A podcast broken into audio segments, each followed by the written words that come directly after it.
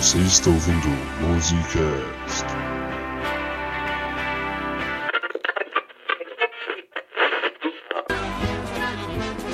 Direto de Nova York, é o programa da madrugada com Davi Homem Letra. No programa de hoje, com o mais novo nome do rock psicodélico britânico, Os Garotos do Grisalho Rosa.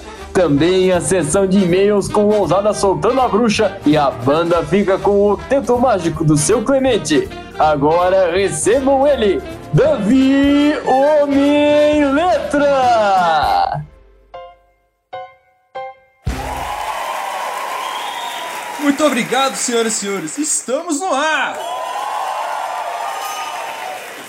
Um dia desses eu vi uma manchete no jornal. Ex-baterista do Pink Floyd reencontra The Wall a bater sua McLaren no muro. Ainda bem que ele não encontrou o Animals, que é a vaquinha do Atom Harmara e está no sal, né? Mas chega de enrolação. Hoje teremos a presença da segunda maior banda da história. Só atrás é claro, do Octeto Mágico do seu Clemente, né, seu Clemente? Tá certinho aí, outros feio. Então, senhoras e senhores, por favor, deem as boas-vindas a Davi, Rogério, Ricardo e Nicolas, o Grisalho Rosa!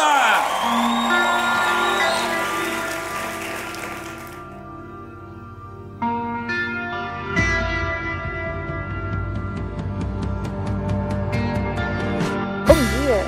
Bo, bo, boa tarde. Boa noite. Olá, estamos começando mais um Musicast! Eu sou o Gabriel Tardelli e o que o Liverpool UFC tem a ver com uma das músicas do Pink Floyd? Qual a relação do Chaves com a banda?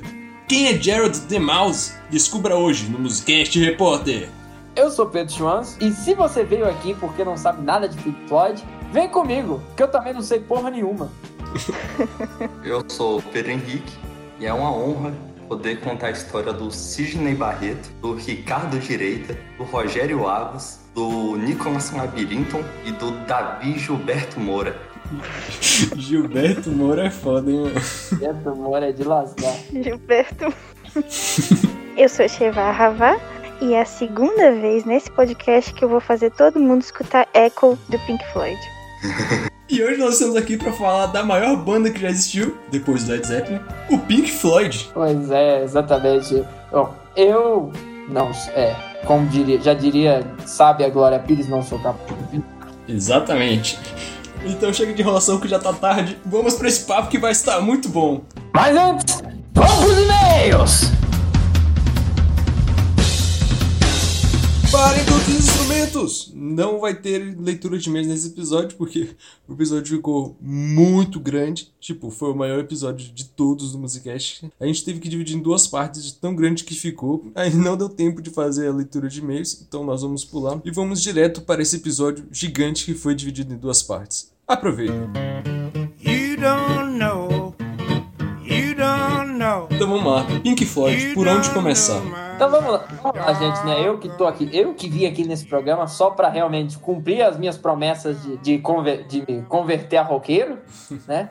Enquanto eu converto vocês a pagodeiros de primeira linha. Vamos lá, gente, me digam quem são, quem é, quem são Pink Floyd? Vamos para o início quando tudo começou, em 6 de setembro de 1943, na cidade de Great Bookham, no Reino Unido, quando e onde nasceu o caçula dos Waters, o George Roger Waters. A vida dele já começou difícil porque, com 5 meses, o pai dele morreu em combate na Batalha de Anzio, lá na Itália, durante a Segunda Guerra Mundial, e isso perseguiu ele para a vida inteira, inclusive The Wall fala mais ou menos sobre essa relação dele com a perda do pai. Mais ou menos.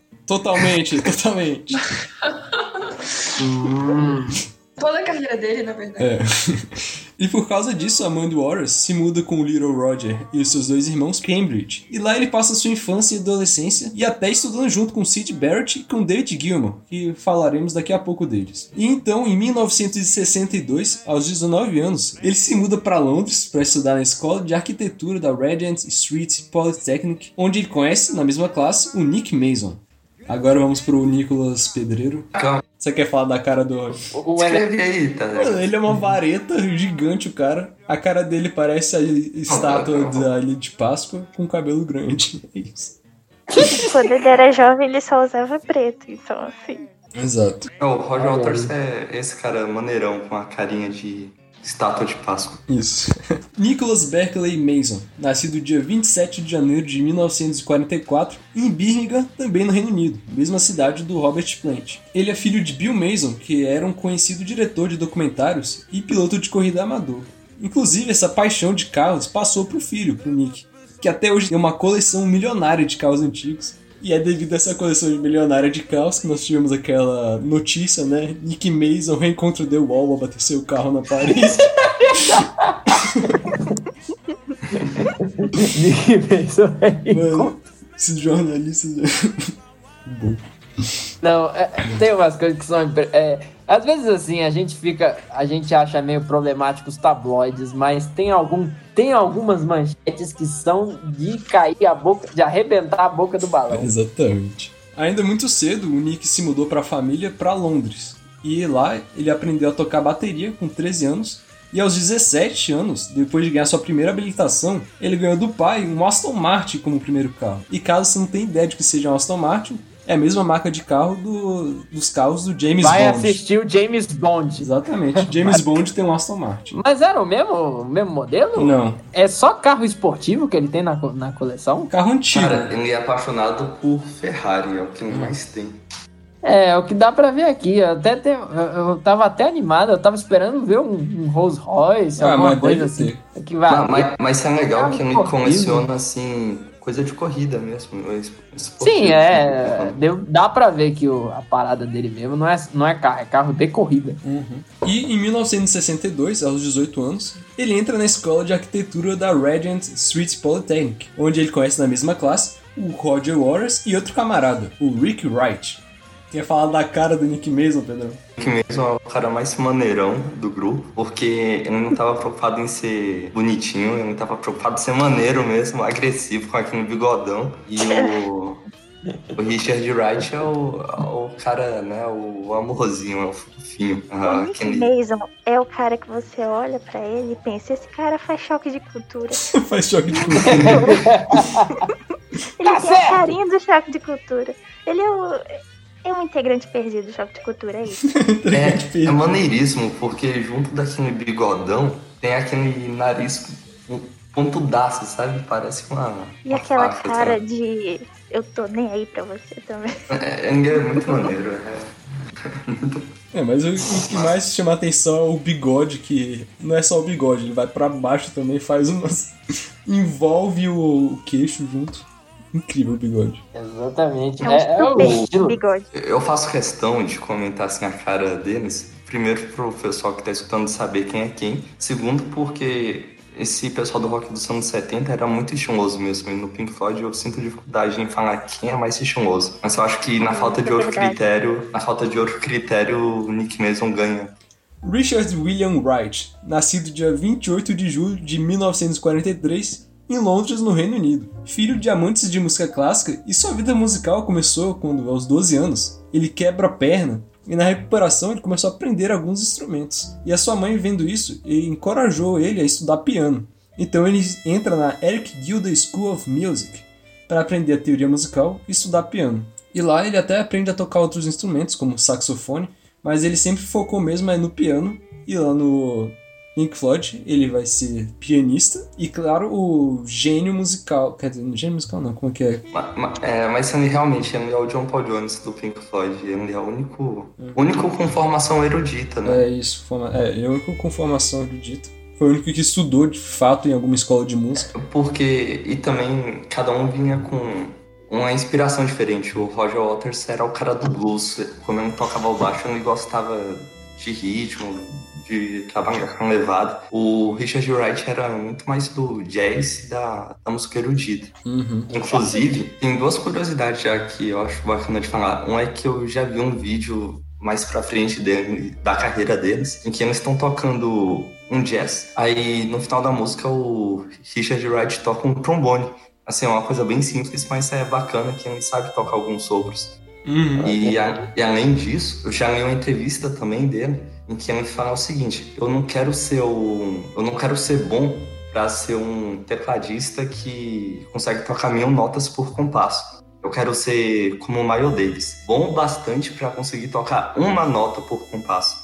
e realmente, ele, pelo menos no início da banda, ele era o que mais tinha a ambição de ser um músico bom. Uhum.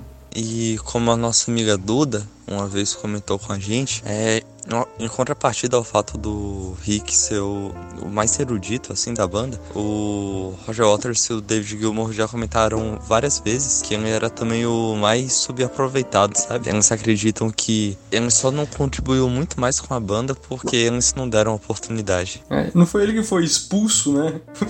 ele que foi expulso da banda.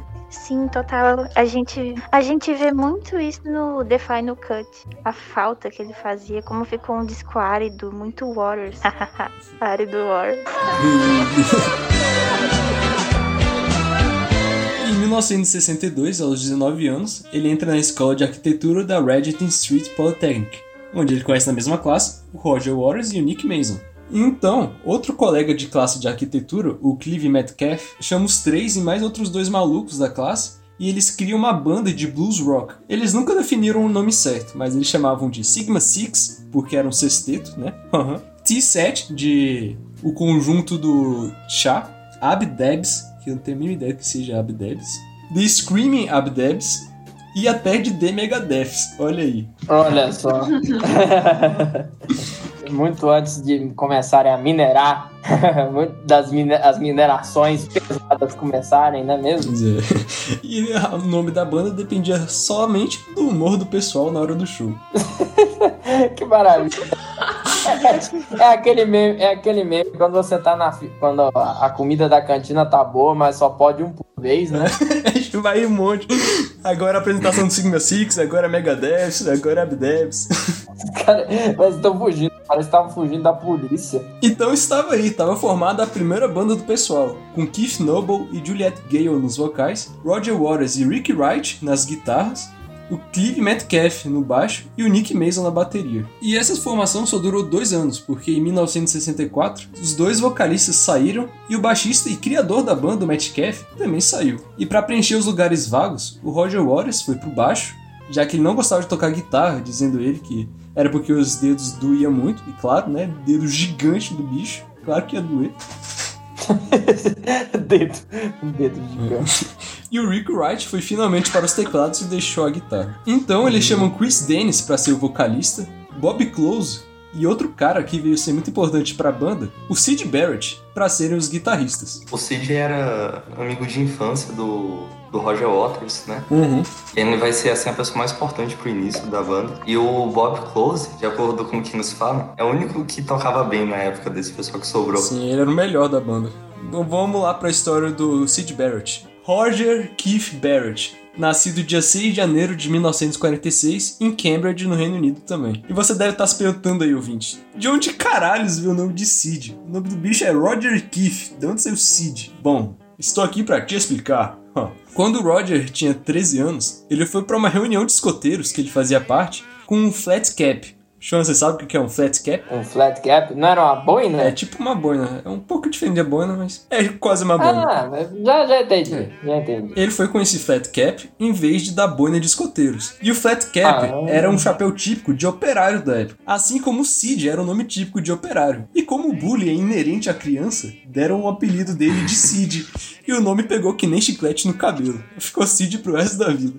O Cid ele era de uma família de classe média alta seu pai era médico patologista famoso e dava aula na Universidade de Cambridge, que é uma universidade super renomada, né? Mas ele morreu cedo, em 1961, quando Sid tinha apenas 15 anos. E depois disso, ele começou a focar muito na pintura e na música para esquecer os problemas da vida real e da perda do pai dele. E em 1962, aos 16 anos, ele entra na Faculdade de Artes e Tecnologia do Condado de Cambridge, onde ele conhece na mesma classe o David Gilmour. Olha aí. E nessa época ele aprendeu a tocar guitarra junto com o David. E em 1964, aos 18 anos, ele entra na Camberwell College of Arts, lá em Londres. E foi nessa época que ele foi chamado para tocar guitarra na Sigma Six, e é claro, ele aceita. E com essa nova formação do Sigma Six, o pessoal queria escolher um novo nome e um definitivo dessa vez. Entre os vários candidatos de nome, os que eles mais gostaram foi a junção dos dois gatos do Cid, do nome dos dois gatos do Cid, que era o Pink e o Floyd, que tinham esses nomes em homenagem a dois bluesmans da época, que eram o Pink Anderson e o Floyd Council. Aí surgiu o Pink Floyd Sounds, mas pouco tempo depois eles tiraram Sounds e virou só Pink Floyd. Olha aí. É, nessa primeira formação clássica aí, que tiveram várias formações, mas essa é a primeira clássica, todo mundo é da arquitetura, com exceção do Sid Barrett, que fazia Artes. artes, visuais. É. Olha aí. Sim. E no início todos eram de arquitetura, né? Naquele primeiro Sigma Six, todo mundo era de arquitetura. Mas enfim, no final de 1965, eles começam a tocar no Countdown Club, já com a identidade principal deles, que é o show de luzes fenomenal. Só que naquela época, devido ao baixo orçamento, não era tão fenomenal assim. Eu imagino a maravilha que devia ter sido. Mas Cara, é o que eu fico dizendo, desde o. É, é uma coisa que. É um interesse que me surgiu com a. Quando a gente fez a biografia do Tom Jobim. Eu queria realmente. Se eu pudesse pegar uma.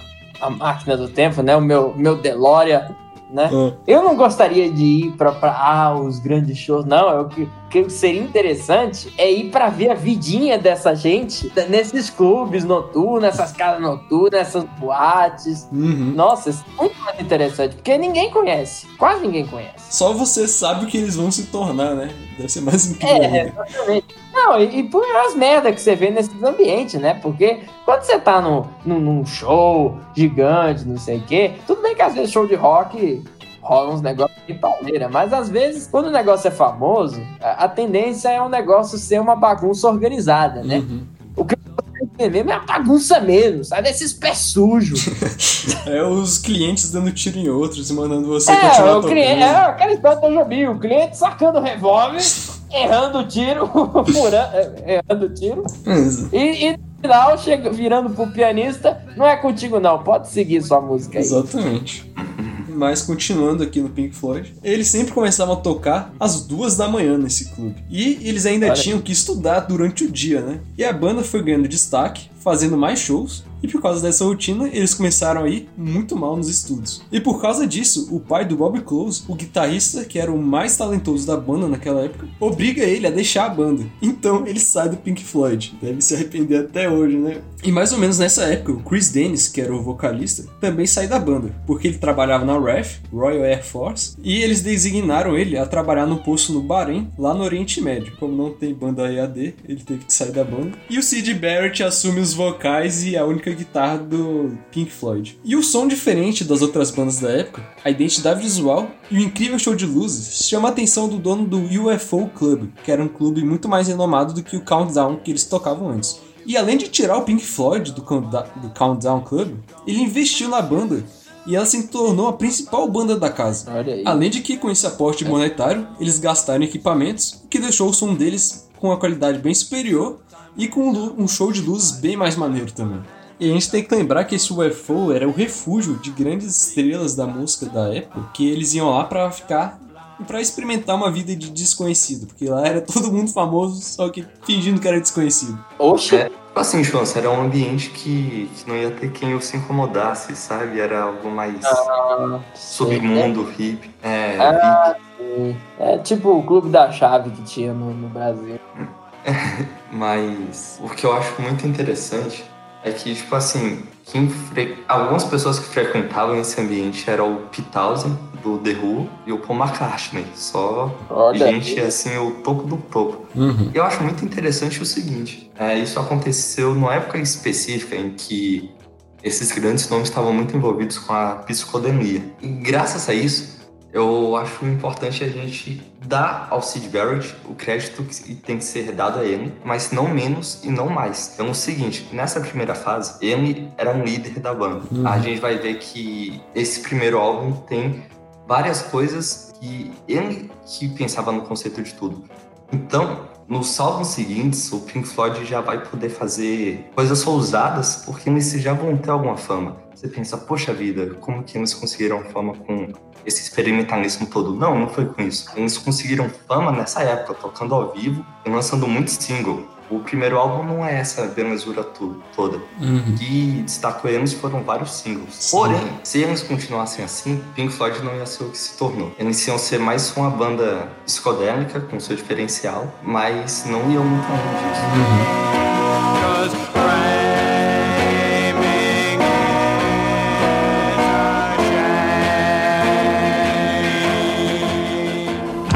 tirei o pau do gato. Ei, hey, Chica, deixa o gato em paz.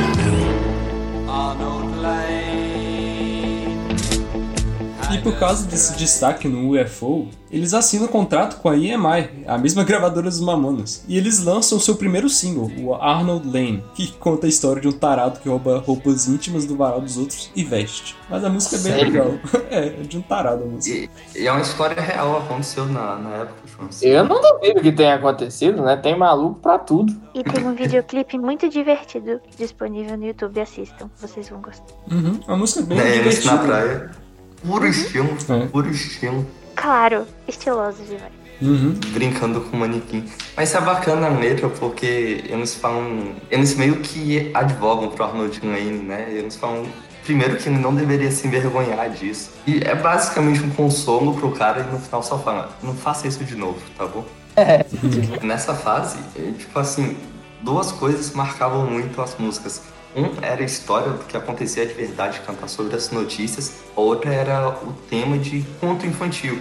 Tipo, historinha pra criança, que era o tema que o Sid Barrett mais, Uhum. mais se envolvia na hora de escrever. Sim. Tá bom. Por um instante eu achei que era Roger Waters e seus problemas paternos. não, não. É, é, Essa fase, essa fase era do Sid. Juntos. A gente Ah. tá falando de um negócio bem mais pueril. E algo que eu acho muito interessante também é que o Rick também se dava muito com essa vertente mais pueril. As poucas canções que ele realmente compôs e até mesmo cantou no comecinho do Pink Floyd também são bem assim, temas de infância mesmo, é bem bonitinho. Uhum. Uhum. Hum. E, e é justamente esse o diferencial da banda. Tipo, por isso que eles não eram só mais um psicodélico. Sim. E essa Arnold Lane fez até que um sucessinho bem grande lá na, na cena de Londres, porque animou a EMI, e então ela manda a banda gravar o seu primeiro disco lá no Abbey Road Studios, que é o estúdio dos Beatles. E na mesma época em que a banda estava gravando o Sgt. Peppers. Olha só. A gente até comentou isso no episódio 3, né? Que a gente falou do Sgt. Peppers um pouco lá. Mas o mais principal é que nessa época o Sid estava metendo louco no LSD, o que fez ele compor um monte de música foda, mas também o que veio a se tornar um problema pra ele no futuro, já que tava derretendo o cérebro do maluco. Ambiente, droga. É música bem de droga, rapaz. Então, no final de fevereiro de 1967, eles começam a gravar e, dia 4 de agosto de- do mesmo ano, é lançado Piper at the Gates of Dawn, que tem esse nome em homenagem ao capítulo do livro infantil The Wind in the Willows. Não é famoso aqui no Brasil, mas tá aí. Ah, da capa, né? É, a capa é. É o que? Isso daí é um é, fruto de um caleidoscópio? Eu acho É, que sim, São os quatro num calendoscópio. e Não é super estilosos. É, óbvio, sempre, né? Sempre. Estilo Sempre, isso já é óbvio. sinônimo. E jovenzinhos, o cabelo ainda tinha muito o que crescer nessa época. Bigodinho fininho também. Bigode de porteiro. Já fazendo disclaimer, a gente não vai falar de todas as músicas, né? Porque é impossível, a gente vai ficar 10 anos pra falar de todas as músicas. A gente vai falar só das principais.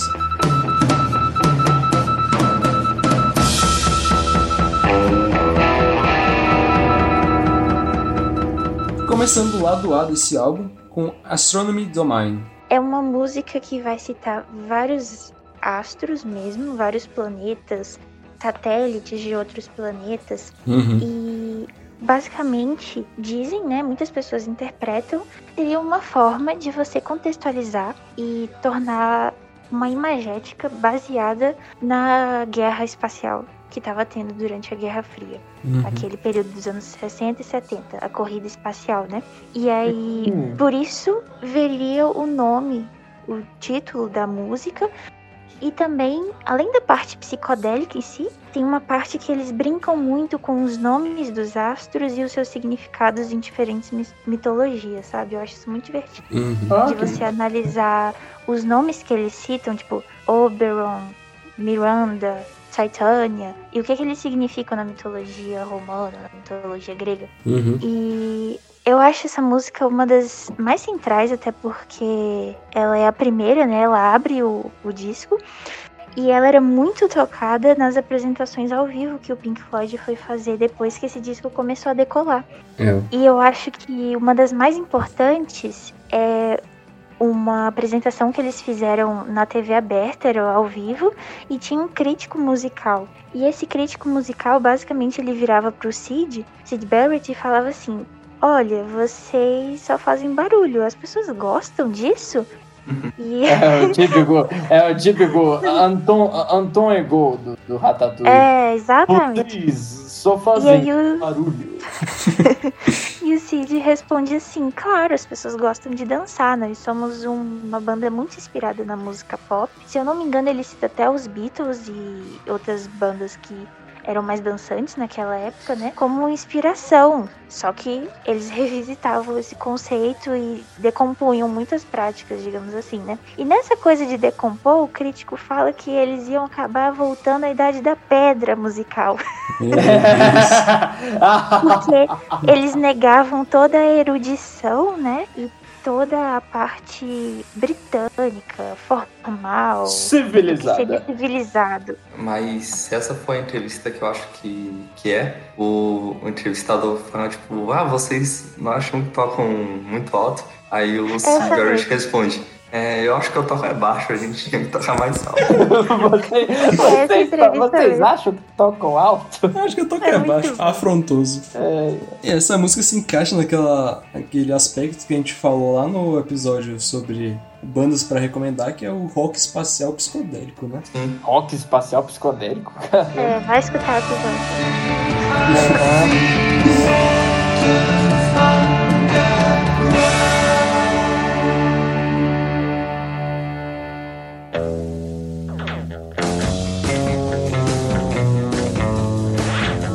Sam, que é como eu falei na minha introdução, a relação do Chaves com o Pink Floyd. Se a bruxa do 71 tem um cachorrinho chamado Satanás, o Pink Floyd tem um gatinho chamado Lúcifer. Ah, Ah, essa música é adorável, gente. Eu acho muito bonitinho. nossa. É, é sensacional porque a motivação dela é basicamente o Sid Barrett é, fascinado com a possibilidade dos gatos assim, da vida dele, da casa da rua, serem bruxas, criaturas místicas, porque tem isso, né? Uhum. É, existe essa, essa lenda do que o- as bruxas transformavam em gatos, né? Tanto que hoje em dia no Harry Potter, Harry Potter é uma da- das grandes professoras de, Hogwarts, a Mac- professora McGonagall, ela vira o quê? Uma Um gatinha. Isso aí. No Soul Eater também, né? Que é um anime que eu amo, mas enfim. É muito legal, porque ele- o refrão é Esse gato é uma coisa que eu não consigo entender. A existência do gato assombrava o Cid, sabe? Deixava ele perturbado. Esse gato siamês que sempre fica ao teu lado, ainda tem isso. É. A- aí não é só um gato, ele fala com mais de um, ele também falava com o Ginger Ginger, que é o gato namorado. Ele pergunta, você é uma bruxa? Mano, o cara tá muito malucaço, né? Ele tá falando com o gato, Caralho. você é uma bruxa, gato? Cara, É quase o Ai, Monty, gente. Py- é quase Monty Muito Python, só falta multidão Aí, furiosa. A witch! Sabe o que seria genial? Hum. Alguém, se é que isso ainda não já foi feito, pegar essas músicas mais, entre aspas, infantis do Pink Floyd e fazer de fato livros infantis ilustrados. As crianças iam adorar. Sim, Já pensou fazer um, um livro desses com bike? Assim, tirando a parte extremamente psicodélica do final. Eu não sei como representaria aquilo pra crianças, mas seria muito divertido. Sim. Não tem uma coisa no- nessa música que é o riff. Ela me lembra muito 007. Também lembrou Sim, vocês? verdade. Sim, sim, Sim, sim. total. Lembra mesmo. É. Aquela, o timbre da guitarra é muito 007. O baixo também. Uhum. Eu acho que principalmente o baixo, o ritmo da música. Sim, sim. Muito É, tocante. o 007 é o Cid investigando os gatos, espionando os gatos. E a vida Não, secreta é, é isso mesmo. Acho que é exatamente isso, Chaval. Ele se infiltra no mundo dos gatos pra descobrir a bruxa gatês. Mas eu, eu acho que é exatamente isso que a, a Shabá falou, literalmente. Meio que pra dar um tema de investigação. Vamos descobrir Cara, foi que tem muito- nesse gato que eu não tô entendendo. Pois é, faz muito sentido isso, cara. É. Muito bom.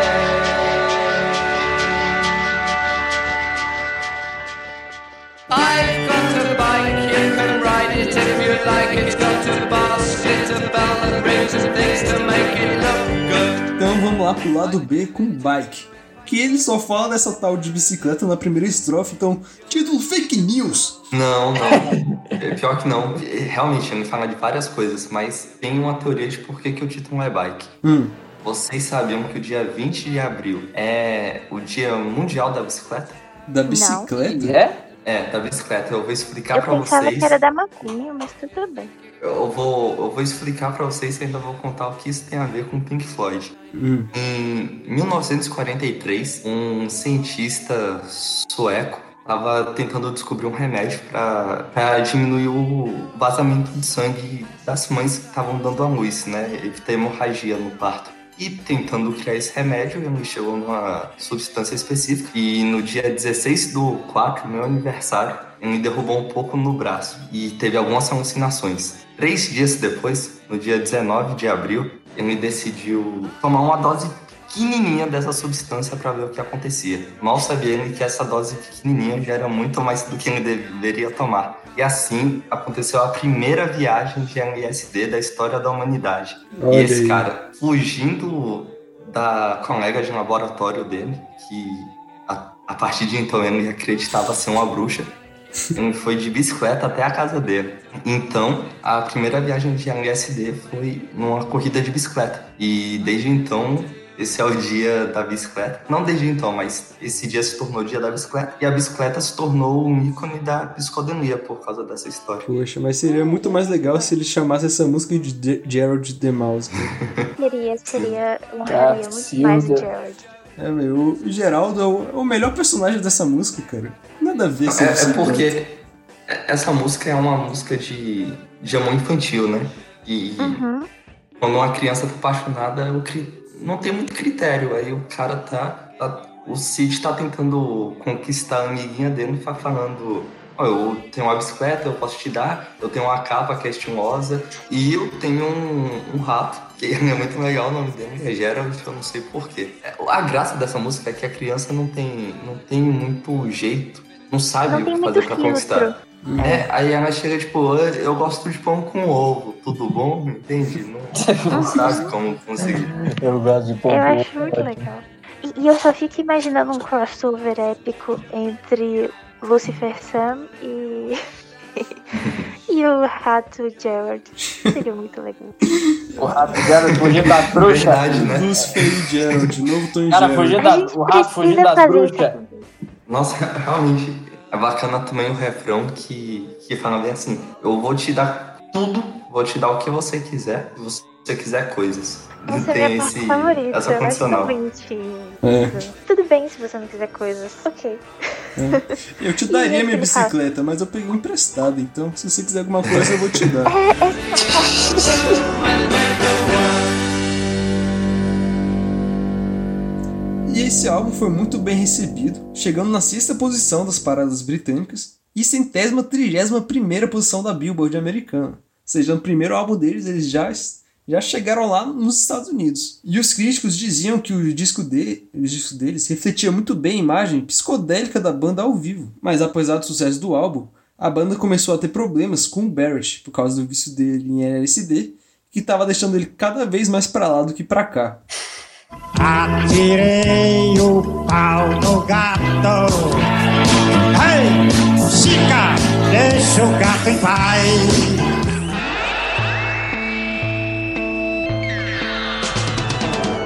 Pouco tempo depois, eles lançaram mais um single, que é o See Emily Play. Foi um, gran- foi um grande sucesso, né? Uhum, a música é bem legal, né? Esses singles deles eram os melhores, melhor do que o álbum em si, são os singles. Eu também nunca entendi por que esse Emily Play não saiu no álbum. Pra sair como single. então, é. Não, não, que- não. Mas, tipo, por que em vez de sair como single, não saiu no álbum, entendeu? Porque era muito bom. Por isso que aí o pessoal é, é mais em conta. O pessoal não precisa comprar o álbum inteiro só é por verdade, causa da vem música. demais. É. É verdade. Eu tô pensando com a cabeça de Spotify, mas naquela época realmente era venda física. Uhum. Era tudo muito diferente. com Spotify. É. E, deixa eu ver, você sabe a história de quem foi a Emily, né? Emily foi uma garota que frequentava os, os círculos sociais da banda. Ela começava assim a participar de algumas casas noturnas. Ela era muito assídua e também ela chamava muita atenção por ser sempre uma garota muito carismática, muito bonita. Ela é nosso Roberto Lozado, né? É isso. É, exatamente. O que, que, que tem a ver, cara? É muito assíduo, frequenta, frequenta muito a casa noturna dos e-mails, né? Tá só- É conhecido pelo Nada. seu carisma, de dar canelada na carisma. gente. É. Inclusive, é, a família dela conhecia a família de algum dos integrantes, né? Não só do Pink Floyd, como outras bandas da região que tocavam nos mesmos circuitos e acabavam por se conhecerem entre si. E aí, nisso, ela acabou sendo de uma coisa chamada, entre aspas, a aristocracia das groupies. Que eram as groupies mais influentes, digamos assim. As groupies. As groups, as groups, por si só já eram uma aristocracia, né? E É, elas já eram uma casta. de- o próprio nome, groupie. É, Elas já eram uma Mas era casta diferente de. Não era qualquer garota, já era uma casta específica. É. É, tinha. você estabelece uma aristocracia, aristocracia acima da aristocracia. Mas então, é- ela, tipo assim, ficava com o pessoal das bandas e mais. Assim, ninguém sabe se de fato ela ficava com o pessoal ou se ela só era muito fã do tipo de música e frequentava pra dançar, frequentava por frequentar, sabe? Bom, mas se ela é uma Esse tipo group, coisa group já É, remete também- ao, ao Fuki Fuki, né? Tchaca Tchaca na É, o- Buchaca. É, A group era quem, quem fazia Eu de tudo. Peraí, é, é como, diz, é como diz o ditado, né, Tardelli? Mulher que não dá voa. Mulher que não dá voo, eu nunca vi mulher voando. Ah, Mas é, que até onde eu sei, as groups eram aquelas que faziam de tudo comigo e depois se diziam que foi awesome.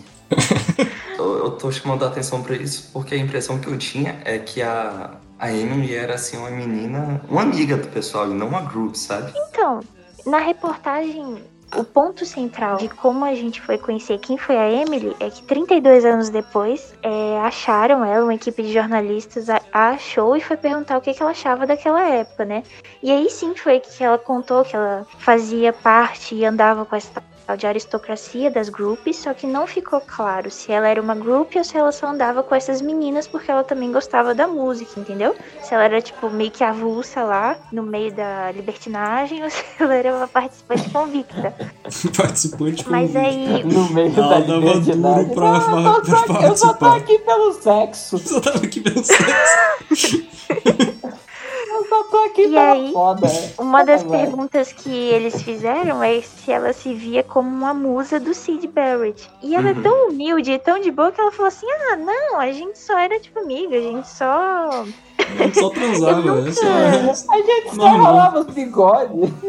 Eu, eu nunca tive essa intenção. Eu só sei que eu acabei inspirando uma música muito divertida, mas nunca foi minha intenção. Eu achei tão bonitinho esse tipo de resposta.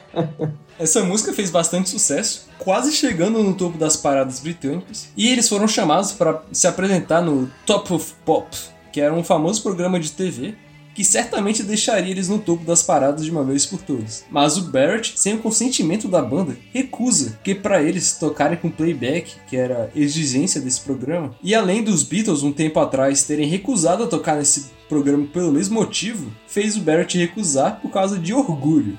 Um tempo depois, eles vão fazer uma mini turnê de oito dias nos Estados Unidos para abrir alguns shows da Big Brother Holding Company, que era a banda da Janis Joplin lá. E lá o Sid foi insuportável. Teve um show que ele esqueceu a guitarra no hotel e por causa disso o show atrasou. Em outro show, ele encheu o cabelo de tranquilizante. Aí no meio do show, com suor, o remédio ia escorrendo e ele consumindo o tranquilizante.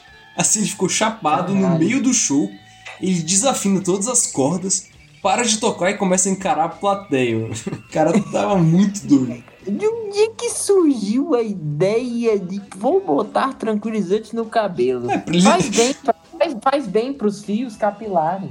Eu sou tipo como se fosse um gel, cara. É, pro cara, pro cara se drogar no meio, né?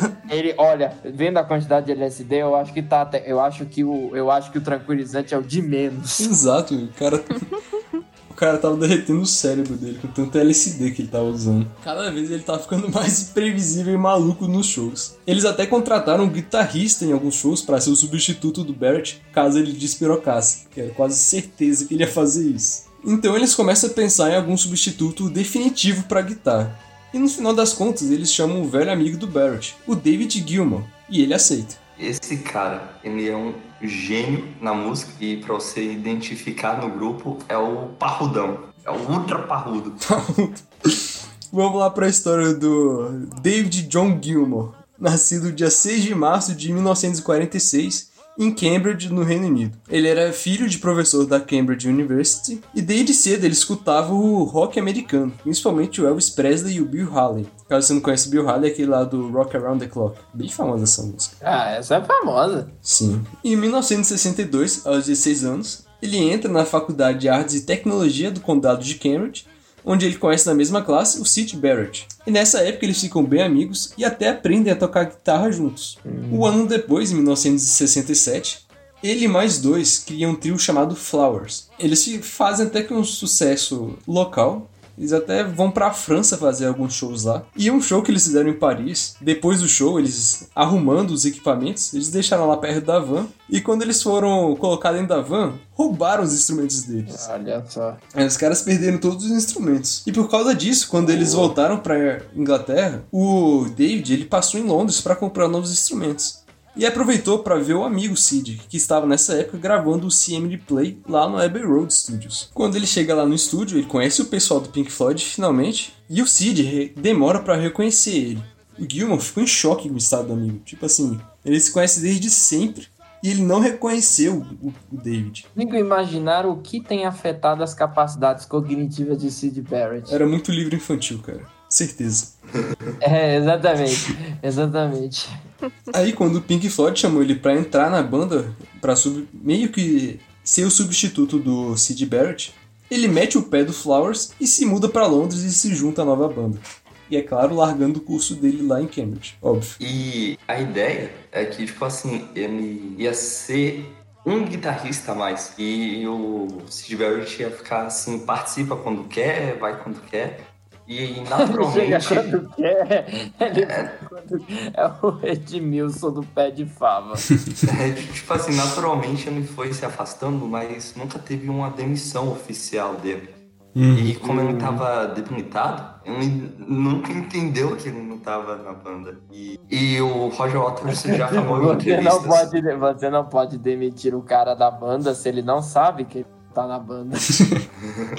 E o, o Roger Waters já falou em entrevistas que, tipo assim, quando a situação tava um pouco mais feia, ele tinha que mentir pro Sid Barrett pra eles, se gra- pra eles se ensaiarem só com David Gilmour.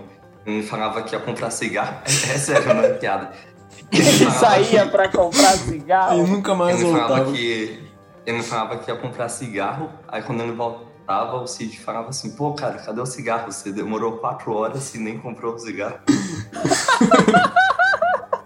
Você demorou quatro horas. É. E nem co- Caralho, só realmente a mente de um drogado pra que faça sentido uma pessoa ficar quatro horas. É. Procurei em tudo que é canto, né? É, não. Procurei em todos os lugares. Não achei, você acredita? Aliás, isso é uma, aliás, isso é uma puta ironia, que logo o Roger Waters com seus problemas paternais é que sai pra comprar cigarro. Eu tava pensando muito louco. E por esse breve momento, o Pink Floyd foi um quinteto, né? E como o Pedrão falou, tinha essa dinâmica de que eles falavam pro Sid só aparecer quando ele quisesse. E ainda davam esses migué pra ele não aparecer. Aí quando tinha show, eles ligavam, e aí, Sid, quer ir? Aí ele ia. Aí depois, e aí, Sid, quer ir? Aí ele falava, ah, não tô mais tô afim. Ele começou a pular alguns shows. Até que um certo dia, eles pensam em avisar pro Sid que ia ter um show. Aí eles pensam, Melhor não, né? Vamos fazer o show só a gente. Aí depois disso o Cid foi abandonado pela banda. E ele nem percebeu que foi abandonado. Tava lá só na LCD. Muito livro infantil. É muito Tava livro infantil. misturado. Sim. E tipo assim, é impressionante que por mais que esse pessoal não, não tivesse uma formação não erudita, não tivesse estudado música, estudado mesmo, eles se destacaram e não, não é ousadia dizer que o David Gilmour é um dos melhores guitarristas da história. Então era muito interessante que, que ele tinha que tocar as músicas do Sid Barrett, só que ele, poxa, tocava do jeito dele, sabe?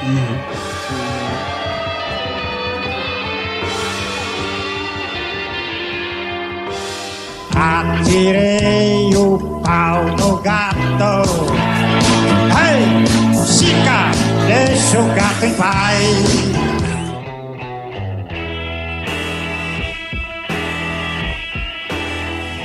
Com a saída do Barrett, o Roger Waters assume a liderança da banda e em 1968 eles voltam pro Abbey Road Studios para gravar o seu segundo álbum. Nessa época, eles abandonam o formato de singles e eles gravam 28 minutos de música para entrar no álbum, mas a gravadora pede uns 12 minutos a mais para eles fecharem o álbum. Então, eles gravam a homônima do álbum que tem 12 minutos, para completar esses 12 minutos faltantes. Ah, essa é a famosa música de 12 minutos. Mas, mas essa é curta pra música que vai vir no futuro, João. Sim. Tá só aquecendo. É, não não tô comentando. Essa aí, como o Tardemo falou, é só encheção de linguiça, né? Tanto é que eu, eu particularmente acho muito ruim. Eu também não gosto muito não. Até que a gente ainda vai falar dessa daí. O produtor do álbum fica tão puto com eles porque eles abandonaram os singles, fizeram essa música de 12 minutos só pra encher linguiça e algumas outras coisas que aconteceram nas gravações, que ele rompe com o Pink Floyd e dá no pé. Eles tiveram que arranjar outro produtor pra terminar o álbum. Mas no final deu tudo certo. E dia 28 de junho de 1968 é lançado A Sourceful of Secrets. Ah, é, vamos falar da capa. Eu não entendi essa capa, não. O que, que é essa Ai, capa? essa capa tem muita coisa interessante nessa capa. Tem uma curiosidade interessante mesmo. Essa capa foi a primeira do Pink Floyd que foi o design feito pela Hip- Hypnose, que era uma empresa mesmo de design gráfico, de formação de identidade visual daquela época. E ela se associou a muitas outras bandas relevantes, como Black Sabbath, Como no Pink Floyd, quer dizer, como no Led Zeppelin, que a gente falou como Led muito Zeppelin, no episódio. como Black Sabbath, enfim, outras bandas influentes dos anos 60 e 70. E esse álbum foi o primeiro que essa empresa desenhou a capa pro Pink Floyd. E o trabalho deles permeou vários outros álbuns importantes e icônicos, como o próprio Dark Side of the Moon, mais pra frente. Eles que foram responsáveis por aquela capa que talvez seja mais icônica, sei lá, da história das capas de álbum, talvez, né? Arrisco dizer. Com certeza. Ah, com certeza. Não tem outro mais famoso que o Dark Side of the Moon. É, pois é. E é muito interessante que a primeira coisa que você olha e você vê nessa capa e consegue sentir e visualizar é o verde. Caralho, são os planetas, né? É, calma que nós vamos chegar nos planetas. Você vê esse verde misturado, depois você começa a reconhecer alguns planetas e aí mais quase que centralizado, mas menorzinho, você vê quatro figuras humanas que são os integrantes da banda, né? Sentadinhos. Uhum. E esses planetas, eles vêm de uma edição, sabe do quê? Da HQ do Doutor Estranho. Olha aí. Então, assim, naquela época, o Doutor Estranho era uma HQ muito famosa, principalmente por causa da contracultura, é, nas universidades. Era bem disseminada, bem difundida, muito lida. E aí, na edição 158, chamada Strange Tales, tinha em uma das páginas esses planetas, né? E essa abertura meio que de portal, mas pra- na parte inferior. Eles pegaram isso, misturaram com esse verde misturaram com os integrantes da banda.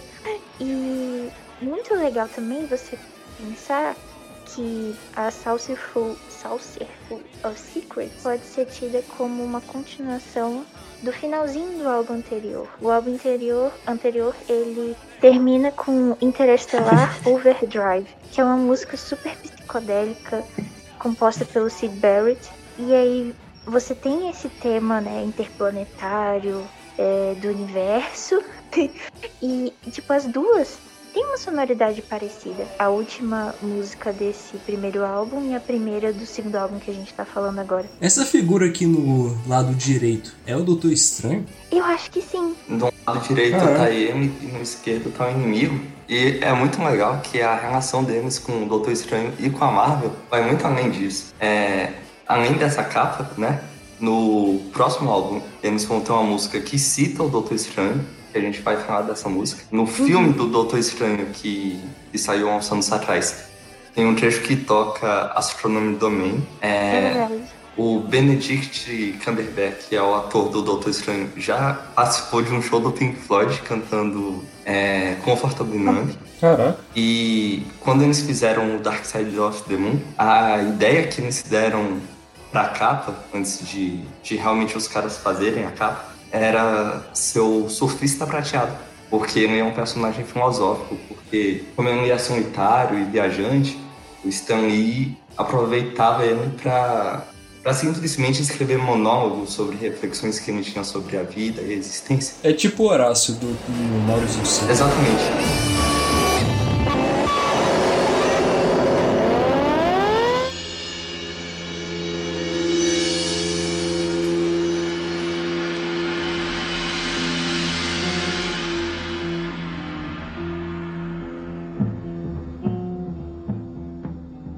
No lado A, a gente vai começar com the Controls for the Heart of the Sun, que é a única música gravada que tem os cinco integrantes juntos, né? Continua aquele rock espacial psicodélico. Não sei vocês, mas essa música me passa meio que uma vibe de terror, uma vibe meio mórbida. Você já, já prestou atenção, leu a letra? Depois que eu fiz isso, mudou completamente a, a imagem que passava. É, eles falam pra colocar os controles pra ir em direção ao coração do sol. É, eles se descrevem um amanhecer num lugar meio místico, oriental, sabe? Tipo, numa vinícola no Egito. E eles se descrevem um, um amanhecer assim místico. Não é tão É. terror pra mim. É isso que eu sinto também. Eu sinto exatamente isso que o Pedro falou, uma vibe mais oriental e uma coisa mais mística. Principalmente depois que tem o refrão e tem aquela melodia meio assim, sabe?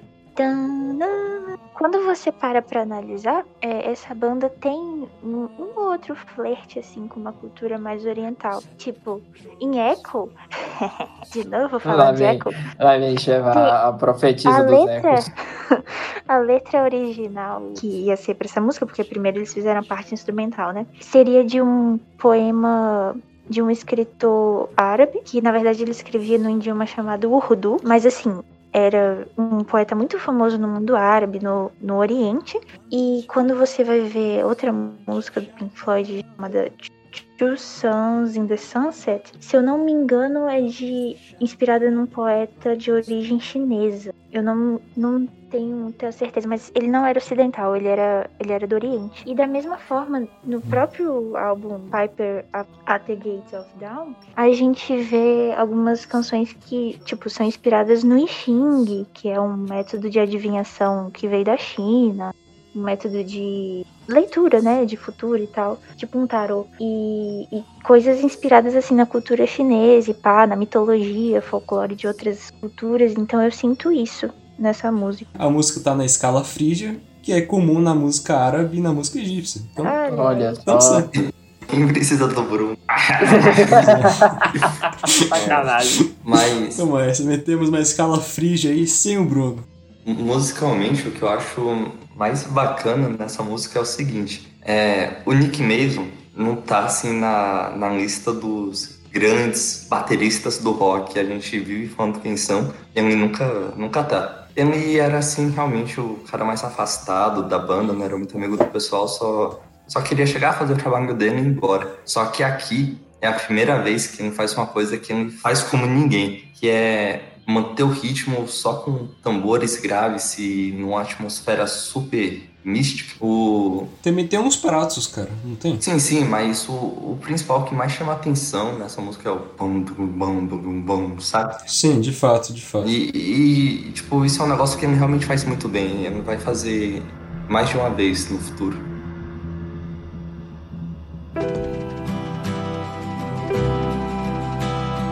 O lado B começa com Si Só ou Gangorra. Eu vi essa música como dois irmãos muito ligados e um garoto e uma garota, né? Que o garoto se tocou que quando eles crescerem, eles vão separar e a irmã tá crescendo pra ser de outro homem, não mais dele. Então, como eles falam aí, é um jeito fraternal de se partir. Eu realmente não sei se eu interpreto essa música como sendo irmãos, que nem o Tartan falou, que é uma possibilidade, ou uma paixonite, assim, que eles são tão amigos e ele chama a garota de irmã.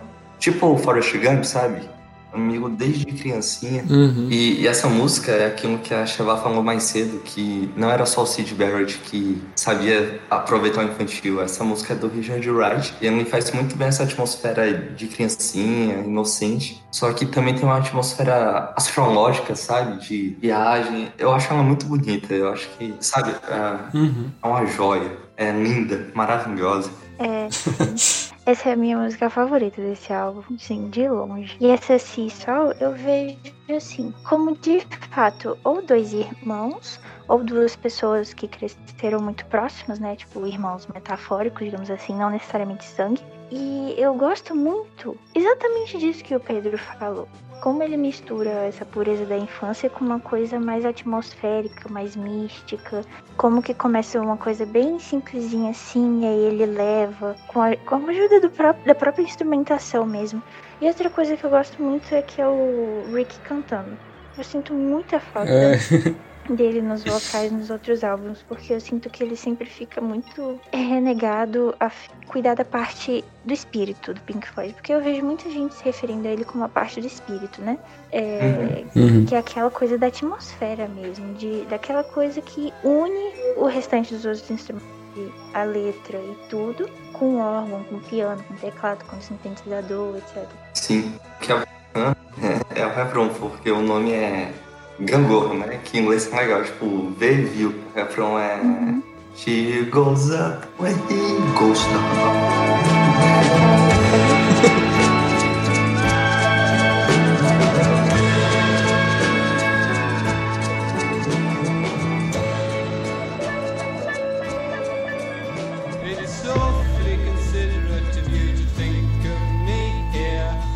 Vamos pra última banda, que é Jug Band Blues. Última composição do Sid no Pink Floyd. E eu não entendi nada dessa letra. Muito maluca pra mim. Legal, porque você sabe o que é uma jug band? Jug é tipo vaso já. Então, uma jug band é uma banda com instrumento improvisado, só com a coiseira, só com a trequeira. E eles tocam com aquele apito kazoo, sabe? E Uhum. um monte de coisa improvisada. E é uma doideira. E eu acho muito legal essa música, eu acho. É uma das minhas favoritas do Cid. A letra, vocês entenderam alguma coisa da letra? Eu não entendo muito, mas eu consigo sentir que é como se fosse uma despedida dele. Tanto factual, porque foi o último álbum que ele participou, quanto de letra mesmo. Assim, eu não consigo entender a história que tá sendo contada, mas eu consigo sentir que é como se fosse uma última participação. Algo que ele juntou vários sentimentos, colocou lá. E isso serviu de certa forma como ponto final. Pelo menos eu vejo dessa forma. É, eu não entendi nada, então pode ser. O álbum não foi muito bem recebido, ele não superou as expectativas do público, mas também, né, ele estava em um momento de transição. Eles chegaram no nono lugar nas paradas britânicas, mas não entraram na Billboard americana. A crítica dizia que o álbum não era nem interessante quanto o primeiro, na verdade era um álbum medíocre, e só entraram nas paradas por causa do hype do primeiro álbum, e que a banda estava perdida com a saída do Sid Barrett, então foi bem atacado pelas críticas.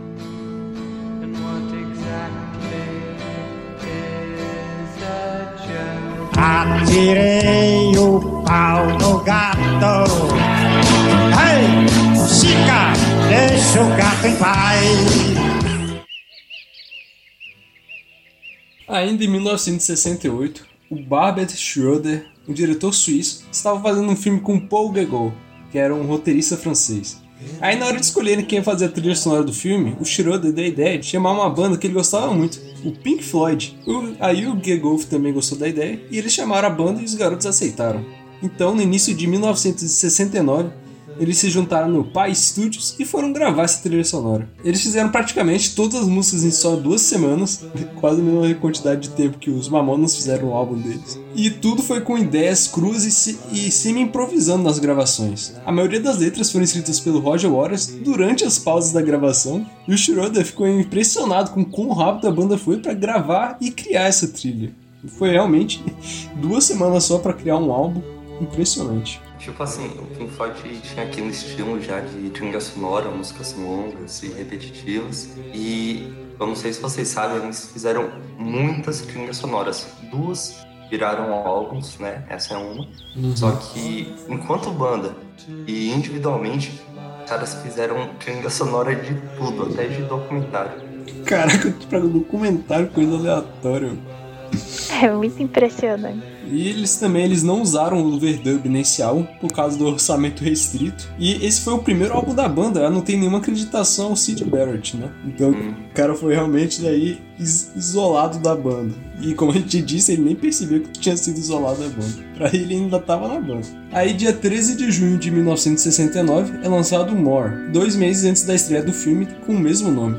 Então, a primeira canção que abre o álbum é Cirrus Minor. É uma música muito atmosférica e durante boa parte do tempo dela você vai ouvir sons de aves mesmo, que combina muito com a abertura de um filme. E também, não sei se isso é só comigo, mas me lembra muito a atmosfera de circo, de magia. E parece mesmo que é uma abertura de algo grandioso que tá por vir. Eu não sei se vocês viram, mas o enredo do filme é sobre um cara que tá tomando. é, que tá pegando carona em Ibiza. E ele é meio que um viajante mesmo, ele depende de caronas alhe alheias. E no meio disso tudo ele se mete em altas confusões.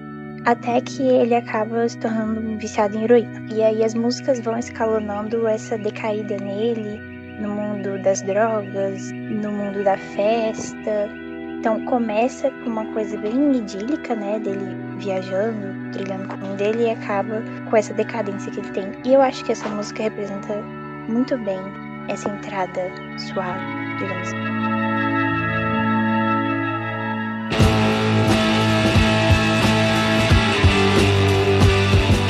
Vamos pra, vamos pra segunda música, Denial Song. Hard rock. É a música mais pesada deles, né? Eu acho que é a música mais pesada do Pink Floyd.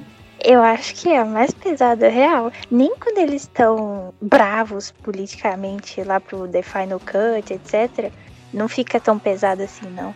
Eu acho que é a mais pesada deles mesmo. A letra é muito legal porque todo mundo sabe aqui no primeiro verso, né? Are you standing by Lyle? Só que aí, a- o- no resto da música, ele fala que enquanto ele estava no Rio Nilo, ele viu uma moça, essa moça começou a voar e voou pro sol. E um dia ele vai pegar o ouro dessa moça e ela vai botar ele no sono eterno. Ou seja, ela é a deusa Isis da mitologia egípcia. Não, ela é fruto de droga, cara. Não é possível. que Deus, o que é droga? É droga isso daí, Rogério. É criatividade. Criatividade tá dele. Não, não, é, é poxa, eu acho então legal essa minha análise, tá, tá tudo perfeito. A deusa Isis é aquela que tem as asas de falcão, Uhum. aí ela vai voar. Ela é a mãe do deus Soros, que é o deus do sol, né, que era o equivalente ao, ao faraó. E ela voa em direção ao sol. E ele vai pegar o ombro dela, tem aquele símbolo egípcio que é o ombro de Horus. Por fim, ela vai ele pra dormir no sono eterno. Ela que cuidava da passagem do, da vida terrena pra vida após a morte. É bonita, bonita essa sua, sua interpretação, mas a realidade é que o cara tava chapado na droga, né? Não, cara. Ah, pronto. Eu concordo com o Pedro, eu acho que demonstra um profundo conhecimento da mitologia egípcia, domínio das metáforas. Muito, adorei sonados, Pedro. Muito Muito bom.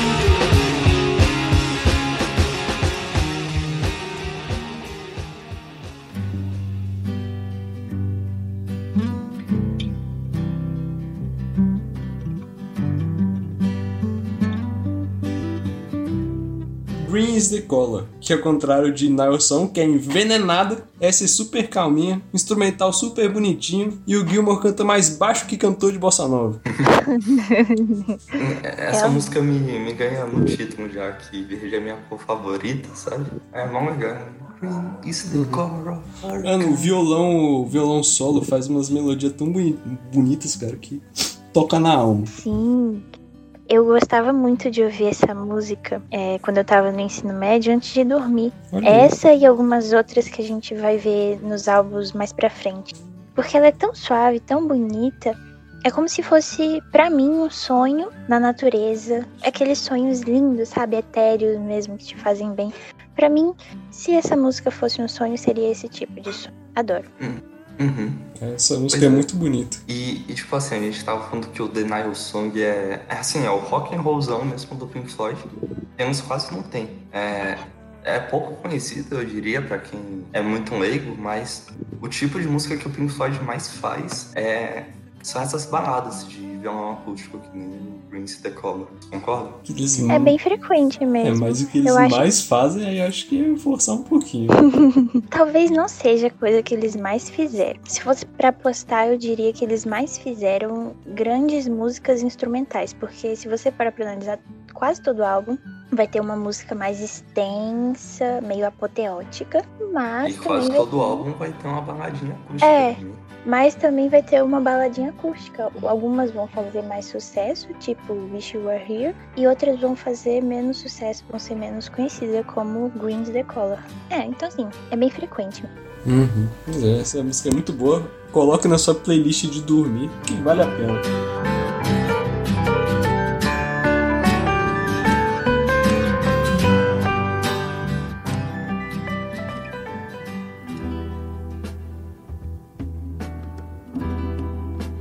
It's high time, Simbaline.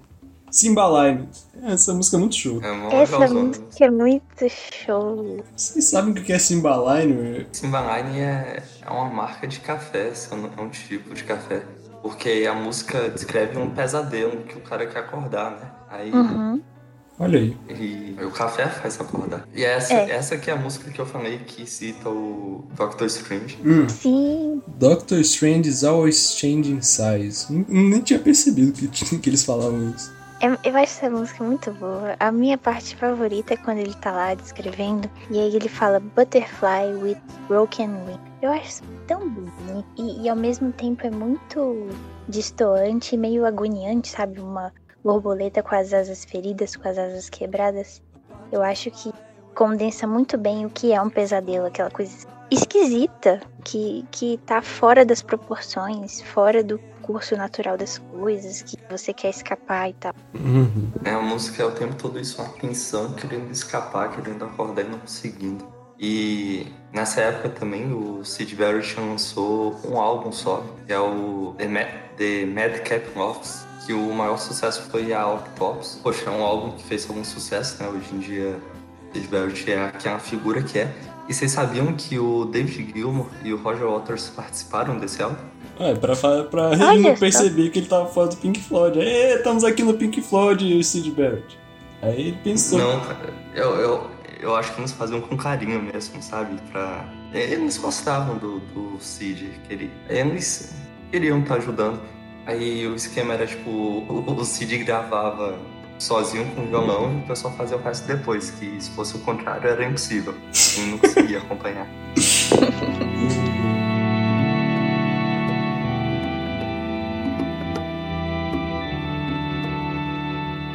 Atirei o pau no gato.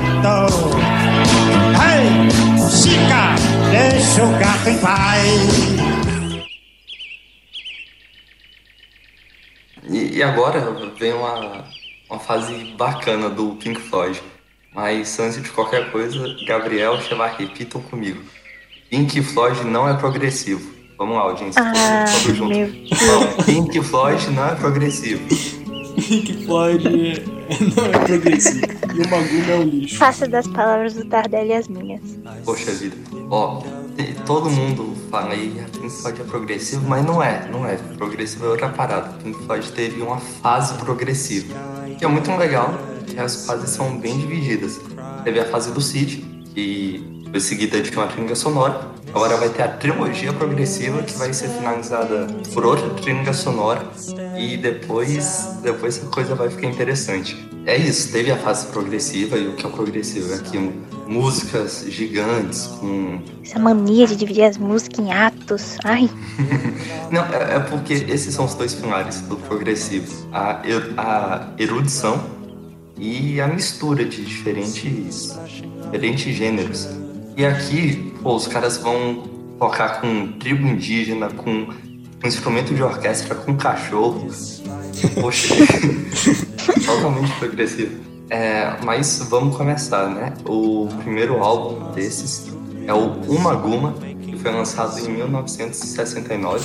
Uh, muito ruim. E a gente vai ter uma, uma discussão aqui por causa disso. Ma- Mas antes de qualquer coisa, eu quero falar pra vocês que uma guma é meio que uma gíria que eles tinham pra sexo. E era assim, coisa. Começou com um amigo deles que falava e depois se tornou uma gíria no local. É tipo a gente chamando o chance de chuchu, aí começou a chamar anos de chuchu também. É, e aí veio o Drashuanzla. É, é tipo isso. a evolução da piada interna. E, e, poxa, vocês dois acham o álbum ruim, mas a capa vocês adoram, acho É, a única coisa boa desse álbum é a capa. É a única. A capa é muito divertida, realmente. É uma das poucas capas que o pessoal todo aparece. E eu acho isso ótimo.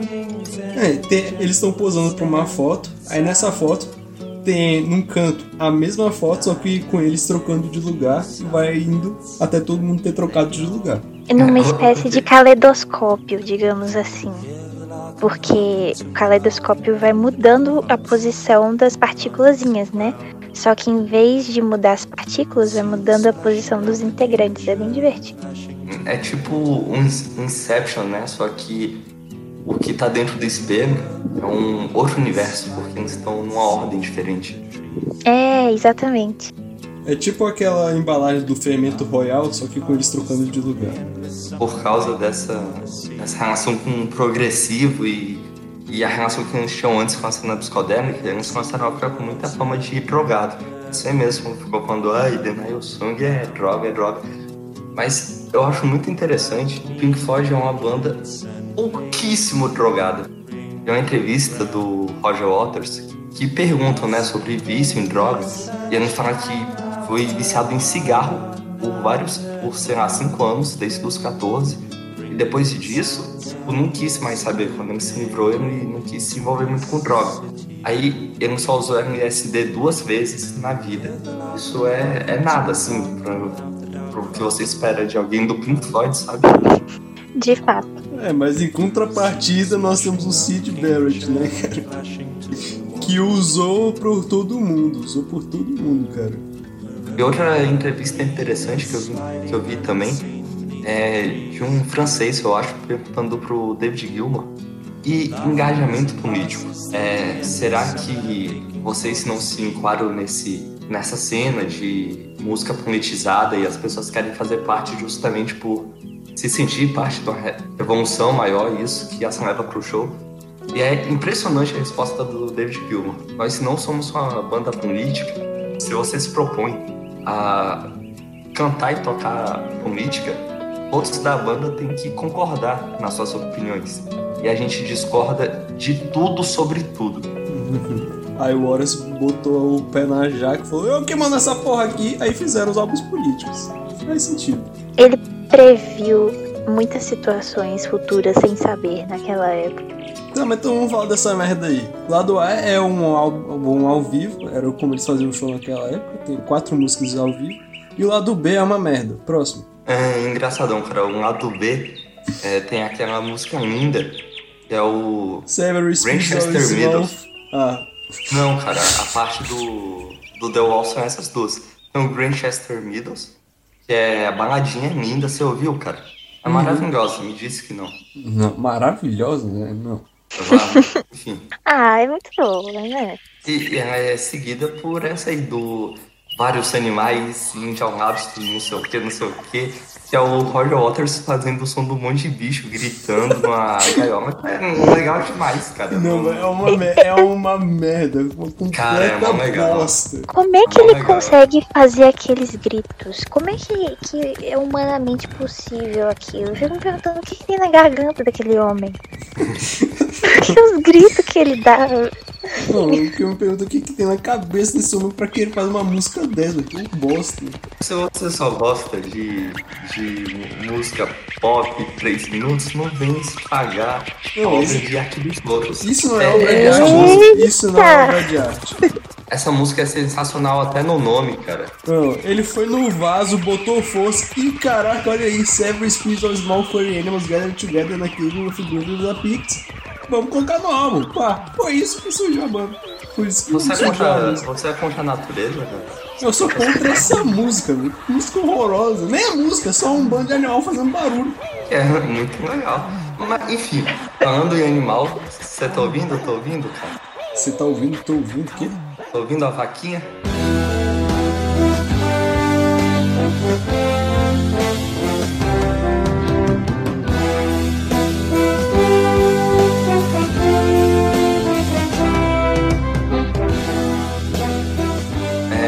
Chegou a vaquinha em 1970, que é um álbum sensacional. É o quinto deles, Swatan Mother, que era o meu favorito, mas infelizmente não é mais. Sabe por quê? Por quê? É? Lembra do conceito que eu falei do último álbum? Que no lado B cada um tinha uma música? Uhum. Eu achava que esse era assim também. Mas a última música é de todos e o Nick Mason simplesmente não tem música. Aí por isso ficou chateadinho e falou: Ah, não gosto mais desse álbum. Mas eu quero defender o Nick também, porque é sacanagem.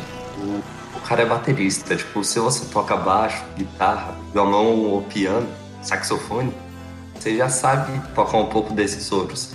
E o, o diálogo do baterista com a banda é muito mais difícil do que desses outros integrantes entre si. E o, o Roger Waters e o David Gilmour fizeram musiquinha só no violão, sabe? E aí não dá, não dá pra querer que o baterista faça a mesma coisa. Enfim, esse álbum eu já comecei a falar do conceito, né? Um lado B, cada um tem uma, uma música, teoricamente, a última música é de todos, e um lado A é algo assim que marcou o Pink Floyd. Era assim, era o que vendia o álbum, o nome da música, Atom Heart Mother, e era uma mega música instrumental de orquestra misturada com rock and roll. Então tem essa obra de arte, como que ela foi, foi construída. É, de início, o Nick Mason era amigo de um cara chamado Ron Gazin. Esse cara trabalhava com música erudita experimental, aquela coisa toda dos anos 70. Aí depois esse cara conheceu o Richard Wright, foi amigo também, e depois conheceu o resto da banda. Quando ele conheceu o Roger Waters, foi uma questão assim, poxa, eu sou amigo dos outros, mas esse cara aqui, esse cara tem como missão para a vida dele construir obras de arte. Então eu quero trabalhar com esse cara. E o, o primeiro trabalho do Gazzy com Pink Floyd, no caso só com Roger Waters, foi justamente uma trilha sonora nessa época. Que é um documentário que era sobre o corpo humano, mostrando como funcionava tudo por dentro. Eles fizeram uma trilha sonora completamente progressiva. Por causa do tema biologia, era uma, um- a música era um jazz todo animadinho, cheio de sons humanos, incluindo arrotos e puns. Olha aí. É, enfim. E essa relação foi aumentando até que chegou um momento que o Gazin e eles decidiram fa- fazer um álbum juntos. A banda tinha engavetado uma, uma cadência que eles chamavam de algo como é, a progressão do faroeste. E eles não sabiam o que fazer com aquilo. Aí falaram, você faz aí a sua sua música de orquestra, a gente vai misturar aqui, vamos fazer a nossa parte e vamos fazer a primeira música grande do, do Pink Floyd, que vai ocupar um lado inteiro do álbum. E o resto do álbum foi construído em cima dessa ideia. Só que teve muita briga, muita briga mesmo. Chegou um ponto na gravação desse álbum que o Gazin saiu na mão com, com os músicos da orquestra dele, saiu na porrada mesmo. Aí não teve jeito, não foi demitido e botaram um outro cara só pra finalizar o trabalho dele, que é o John Alts. A capa, sei lá, é uma das mais icônicas. E não tem o nome Pink Floyd. É verdade, é a primeira, a primeira capa que não tinha nem nome nem foto de ninguém. É, nem nome nem foto deles. E combina muito, porque eles estavam construindo o nome deles sem precisar estampar o nome deles, entende? Aham. É, tava criando uma proporção muito, muito maior do que apenas na Inglaterra, apenas no circuito das bandas europeias e pá. E o que eu acho muito legal é que aquela vaquinha não é apenas uma vaquinha, ela tem nome. Sim. É O nome dela é Lulubelle Terceira. do Belly terceiro para ficar chique. Ok, eu- vamos falar das músicas então. É, a, a primeira, né, a gigantesca lá, o Atom que é aquele faroeste com orquestra e, e rock and roll de 23 minutos. Gigantesco. Uhum. É a primeira suíte deles, né? E o que eu acho mais legal nela é que ela surgiu de uma forma tão espontânea, tão orgânica, como o Pedro falou, naquela construção do material inicial para esse álbum, que durante muito tempo ela não tinha um nome definido. E, e eu acho muito divertido o nome dela e do álbum, por consequência, ter vindo de uma manchete, de uma notícia que era sobre uma mulher que conseguiu um marca-passo com alimentação atômica. Caraca. Aí. E aí a manchete era Atom Heart Mother Named.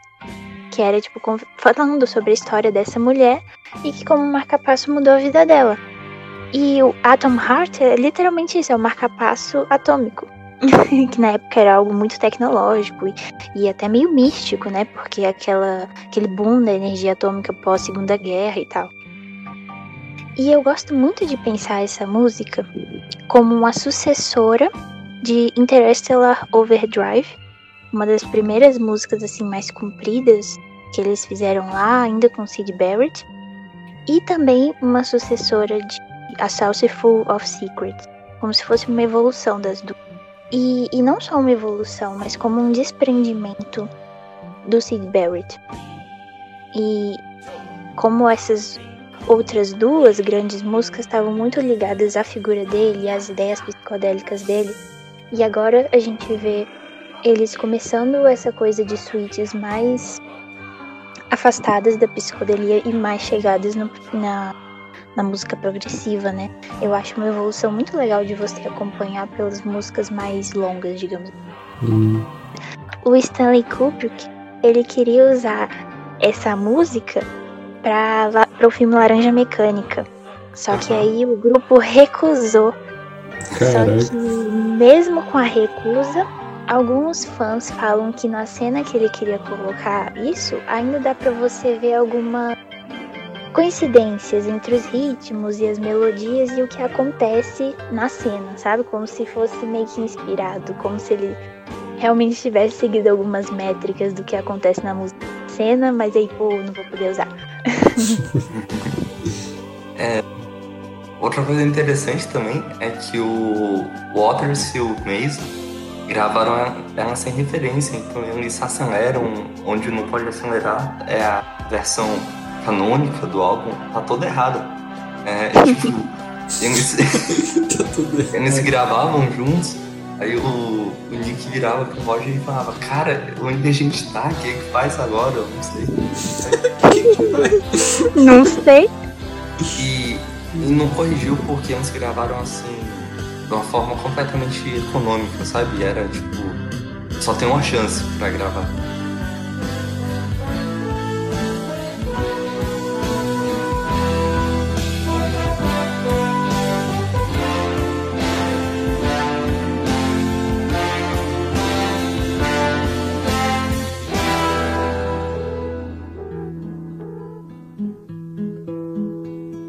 Lado B começa com a música do Roger Waters, que é o If, que é a baladinha do violão desse aqui.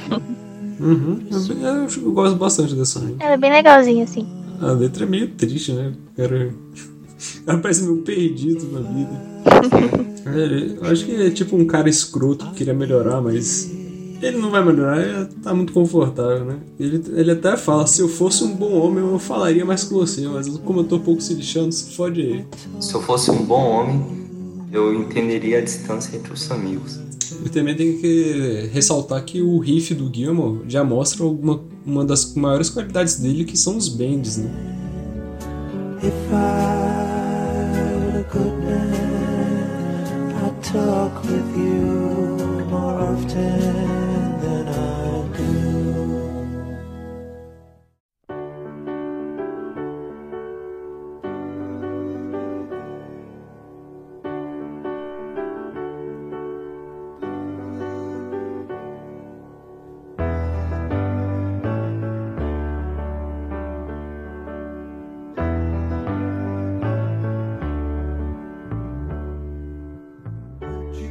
A segunda do lado, do lado B é a melhor do álbum. Sim, É o é a minha Summer favorita 68. também. Sim, Summer Que é a 68. do É a melhor do álbum. É a do. É muito boa essa música. Ela é muito gostosa de cantar também. Começa todo calmo, né? Aí eles começam a cantar do lado da How do you feel? How do you feel? É muito. Não, é, é muito legal justamente porque tem todas essas partes, diferente do, dos outros dois, que, que né, eu sou gostosão, vou gravar aqui só no violão. O Richard Wright aproveitou a orquestra que eles já, já tinham, né? Hum. Aí, poxa, co- começa com, com violãozinho, depois vem o teclado, aí tem coral, tem, tem sopro, é sensacional. É, essa música é, é a melhor do álbum. E eu acho muito legal também que enquanto eles querem todos ser muito cabeça, nas, as composições do Richard Wright, em geral, seguem sempre o mesmo estilo, que é algo muito despretensioso. A letra dessa música é a história de, de um cara que conheceu uma moça durante uma viagem e no dia seguinte se- já não vão mais se encontrar. Né? Nós falamos tchau antes de dizer oi, a música tava muito alta. E a Luiz só quer perguntar como ela se sente, pelo menos, antes deles nunca mais se verem.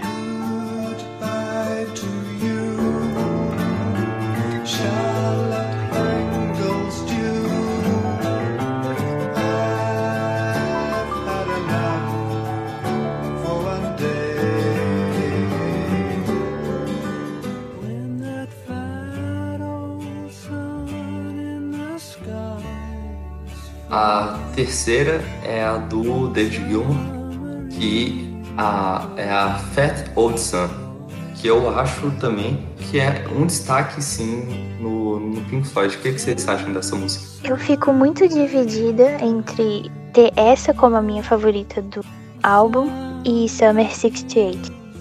Mas eu tenho certeza que ambas estão entre as minhas favoritas, tipo, da, da carreira toda da banda.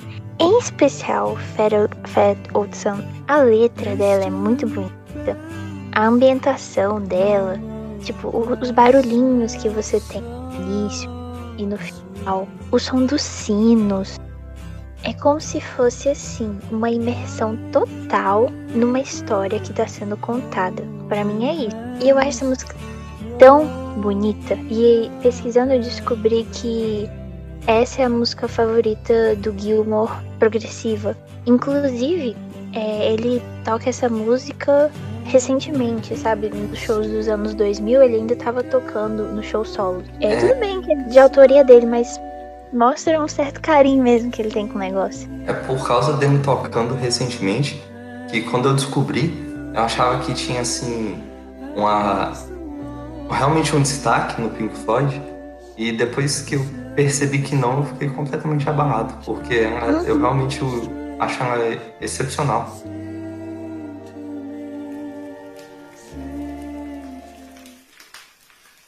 E a última, que é de autoria da banda, novamente, é a Alan's Psychedelic Breakfast, que é basicamente 10 minutos misturando algumas musiquinhas acústicas de violão e piano com sons ambientes do roading deles fazendo um café da manhã. Aí tem som de frigideira fritando e ovo O quebrando, nome sabe? do road deles é Alan. É. E, e assim, essa música ela é muito elogiada pelos artistas da época pela qualidade da, da captação do áudio, porque é realmente uma imersão no café da manhã do cara. É muito doido. Essa daí é uma música mais experimental, né? É, é meio ASMR quando você chega mais pro final. é, é isso, é essa a proposta mesmo. Dá pra ouvir o cara ASMR, mastigando. Essa é a proposta. É, a proposta é ser o som ambiente, né? Pra ser As ASMR, o cara tinha que, tinha que ficar falando. O que é muito interessante desse álbum é que esse álbum levou o Pink Floyd a outro patamar. Foi a primeira vez que eles chegaram assim no primeiro lugar das paradas de sucesso. Para esclarecer as coisas, eu digo o seguinte: no futuro eles vão ser realmente assim históricos. Mas nesse momento eles chegaram num sucesso que vocês podem pensar. Pensa qualquer banda fazer a turnê mundial no, nessa época, o Heart, por, exemplo. Não é assim a maior banda da história do, do rock, mas viajou no mundo todo, fez sucesso, ganhou muito dinheiro. Foi nesse nível que eles chegaram com esse álbum. O David Gilmour falou que foi a primeira vez que eles ganhavam mais que, o, que a equipe deles. E eles viajavam, né, pela Europa com coral. Poxa, eram umas coisas lindas. Eles tocavam assim em teatros na Áustria, com coral, com orquestra. E apesar disso tudo, houve quem criticava. A mídia do rock na época dizia que o Pink Floyd se rendeu a um lixo erudito, sabe? Atirei o pau no gato. Ei, Chica, deixa o gato em paz. Nessa mesma época, o Sid Barrett lançou o segundo álbum dele, o nome é Barrett, e a música mais legal é a história de um, de um elefante que contou pro, pro um pássaro que, não se eu não me engano, que um tigre ia comer todo mundo do- da floresta. No fim das contas, o tigre falou que não ia comer ninguém porque ia comer o elefante. É, é isso. Que história legal. Essa letra é muito divertida. É tipo um revival daquela época do Piper at the Gates of Dawn, sabe? Aquela escrita de letras mais infantis e mais pictóricas, mais historinha de criança mesmo. É literalmente isso. Eu vejo como uma historinha de Niná. É, é, é isso mesmo, pô, é, é algo infantil. Eu também acho legal demais. O nome é Effervescent Elephant, que né, referência a droga e tudo mais. Atirei o pau no gato. Ei, Chica, deixa o gato em paz. É, aí, em 1971, eles lançam o Medal.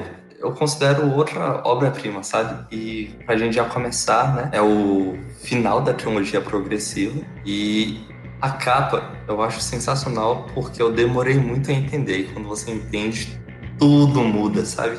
Eu só consegui entender quando eu vi o álbum aberto, porque se você vê só a capa, não dá pra entender nada, mas aí quando você vê a capa e a contracapa, dá pra ver que é uma orelha.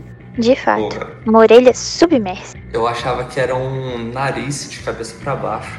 Então eu pensava, caraca, que coisa horrorosa, uma mancha, sabe? Pô, mas é feião esse a capa desse álbum.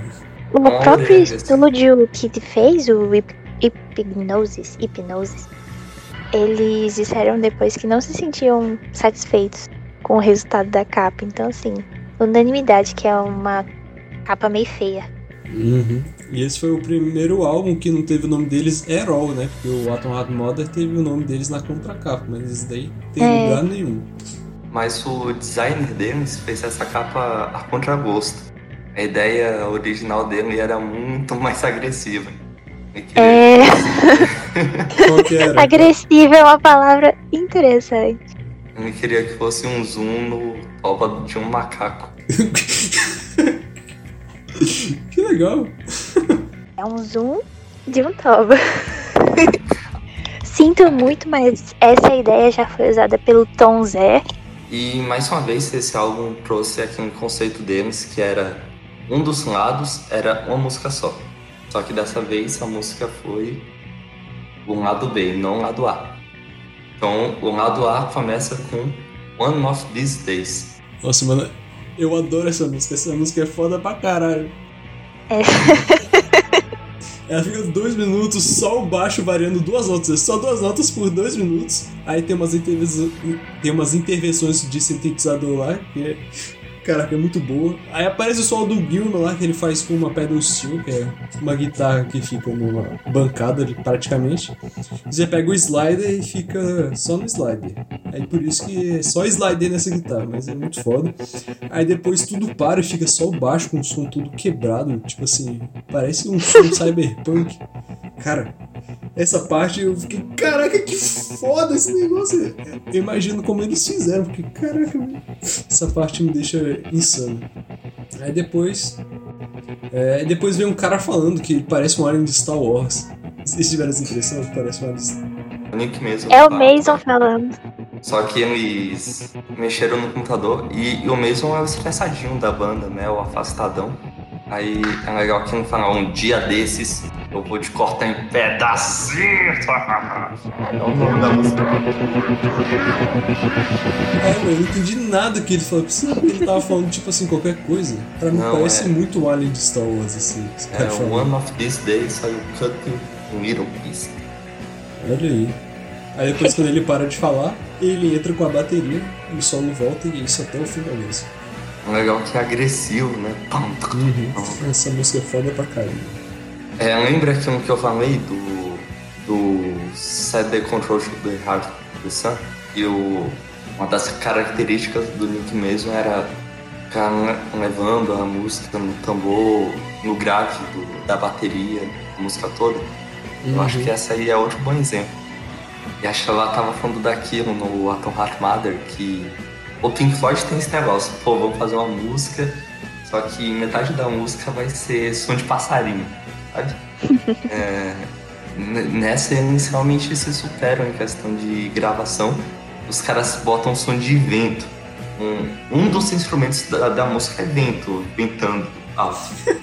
Eu acho isso muito legal. E, e assim, vocês podem até falar, tipo, ah, é meio nada a ver, mas eles vão usar isso com maestria em Wish You Were Here. E Uhum. toda essa historinha do vento começou agora. E, e, é- ah, eu gosto muito do vento em One of These Days. E na, na faixa seguinte também. Eu acho que comporta muito bem o que deve ser passado nas duas músicas. Cada uma a sua maneira. O vento, inclusive, faz a transição de uma para outra, né? Sim! É a melhor transição possível. Você pensa que as duas músicas são diametralmente opostas, né? One of, the, One of These Days é, é como se fosse aquilo que o Tardelli falou mesmo, tipo, quebrado, um negócio meio bárbaro. Mas muito bom, essa música é ótima. E a Pillow of Winds é o, é o oposto, é soft. Eu, eu acho essa música sensacional, porque, poxa, ela é calminha, né? E Uhum. o cara simplesmente descreve, mas no contexto da música a descrição tem tanta força que a música é só a descrição, chegou o fim do dia eu vou dormir. Só que mundo assim, poxa, você sente vontade de dormir. É, Sim. linda. Tanto é que essa tá na playlist dormir junto com Green is the Color e junto com Feather Sun. Essa é a tríade para ter bom sonho. São essas três músicas. E eu tenho uma relação com essa música que é a seguinte. É, tem, tem uma parte que o David Gilmour canta. É, é hora de dormir e eu deito com meu amor do meu lado e ela tá respirando pesado. E, poxa, eu imagino que ele tava completamente apaixonado escrevendo isso. Que devia estar tão satisfeito por poder dormir ao lado dela todo, toda noite. Nessa época ele estava casado com a Ginger Gilmore. E eu acho muito interessante pensar que ele se inspirou muito nela na hora de compor isso, porque eu acho que ela tem uma cara assim de criatura do universo do Tolkien, porque ela tem uns cachos dourados. E sempre que eu escuto essa música, eu lembro de quando eu estava lendo O Senhor dos Anéis e tem aquela passagem da casa do Tom Bom- Bombadil que nem tem no filme. Basicamente o pessoal chega lá para passar uma noite depois tem um capítulo inteiro que é só eles querendo ir embora, mas eles decidem passar mais uma noite. E tipo não acontece nada. O, o valor dessa leitura é realmente a descrição do de como eles estão com sono e como é, como é bom para eles se descansar naquele ambiente. A melhor noite de sono que eu tive na minha vida foi lendo esse capítulo, imaginando na situação deles. E pra essa música é a mesma coisa. É, é essa a relação. Sleepy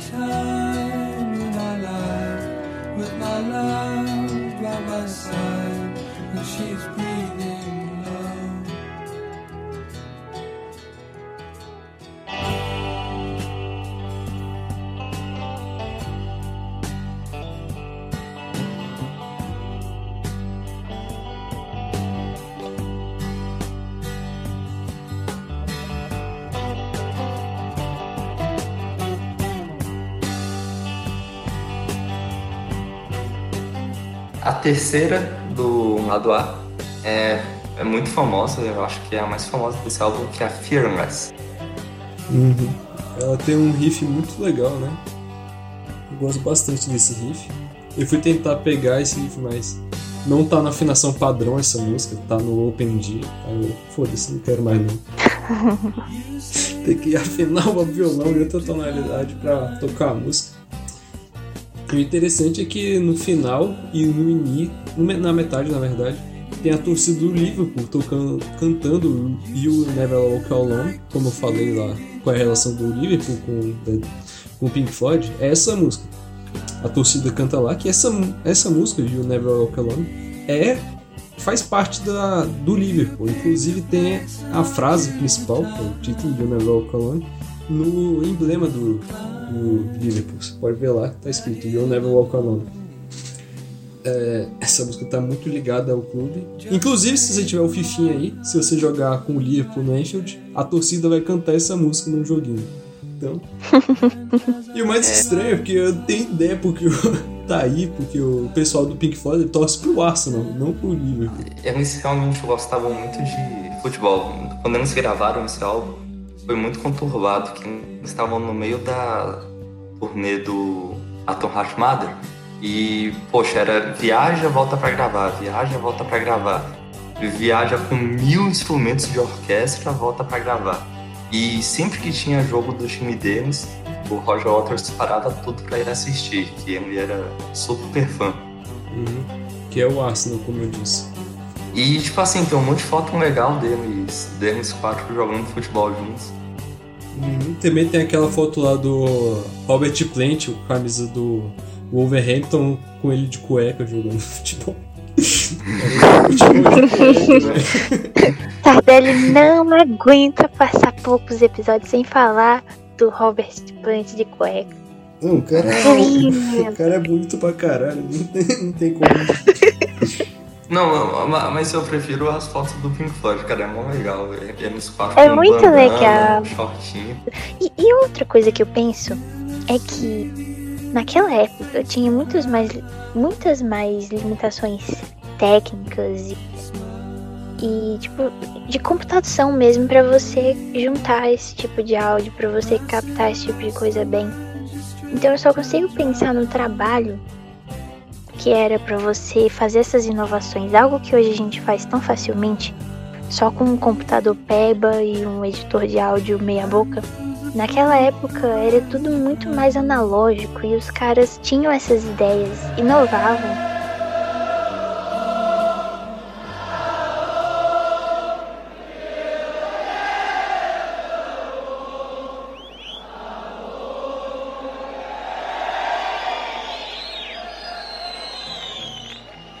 A última do, do lado A é a Simus, que é basicamente um blueszão. Um, é, é um blues assim, cujo vocal é cantado por uma cadela chamada Simus. O, o nome é, é o Não, nome da vocalista. Não é cantora, não, ela é back vocal. É É verdade. ver- verdade. Não, ela É faz dupla com David Gilmour. Que É um dueto. É um dueto. E esse cachorro é de um cara que a gente falou no, no episódio do Led Zeppelin. É o Steve Merritt. Um vídeo dessa música que a gente vai falar mais pra frente. E o mais legal do vídeo é ver assim todo mundo tocando e o Richard Wright segurando o microfone pra cadela.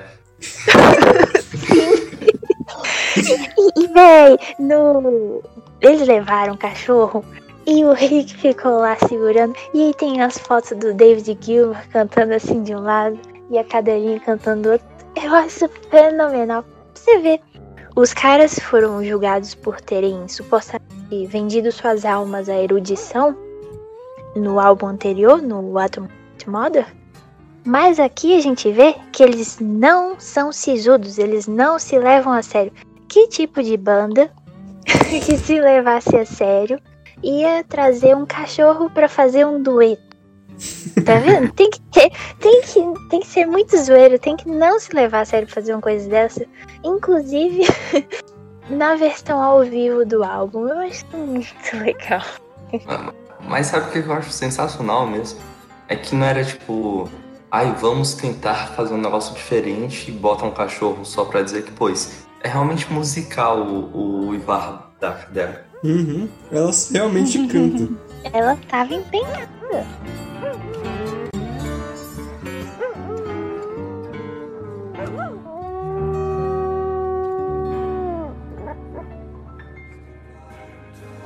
Aí, a última música do álbum, que é o lado B, é a esplendorosa Echoes. É, que já passou um, um tempão falando sobre ela no episódio 9, Secação Musical. Se você quiser saber mais dessa música, vai escutar o episódio 9. Obrigada de nada. A gente ficou um quarto do programa só falando dela. tem, tem esse episódio 9, que é Secação Musical, e a primeira música a ser analisada é justamente essa, então é totalmente indicado que quem tiver interesse escute, porque é conveniente. Atirei o pau no gato. Ei, Chica, deixa o gato em paz.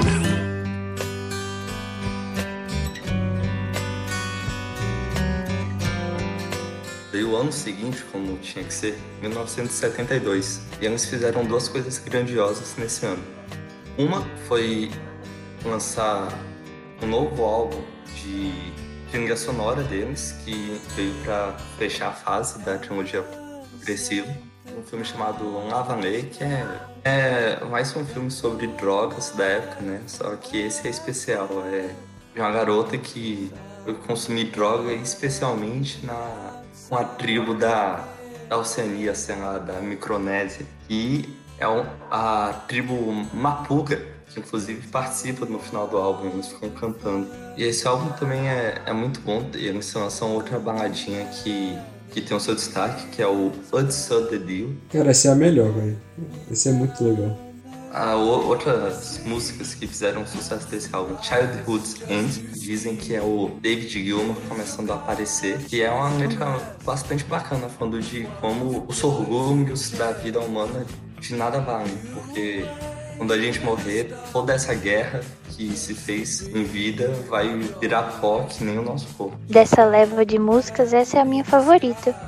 Eu gosto muito da letra dela e eu gosto de como o Pedro disse. É, o Gilmar tá aparecendo, né? Tá mostrando as suas asinhas. E eu gosto muito do conceito dela. Sei lá, uns anos atrás eu escutava, não fazia tanto sentido. Agora, conforme a gente vai envelhecendo, agora todos, neste episódio, todos têm duas décadas nas costas. É, e aí começa a fazer mais sentido. Acho que conforme você vai crescendo, você vai vendo que o destino é mesmo isso, sabe? Poeira volta a ser poeira, pó volta a ser pó. No fundo, a juventude é, é muito carregada de ansiedade, eu acho.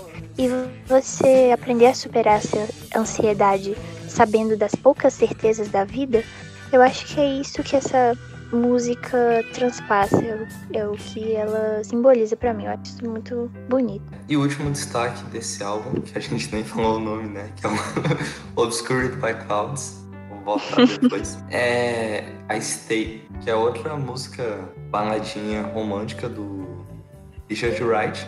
E trata de temas assim do amor na modernidade. É basicamente a história de quando o Richard Wright dormiu com a moça e no dia seguinte se sentiu bastante culpado por sequer lembrar o nome dela e se surpreendeu com o simples fato dela não ter ido embora antes dele acordar. Richard Wright escrevendo sobre isso de novo. Summer 68 já era uma grande canção, uma fenomenal canção sobre uma one night stand. Aí de novo ele vem com essa historinha, ele é muito monogâmico.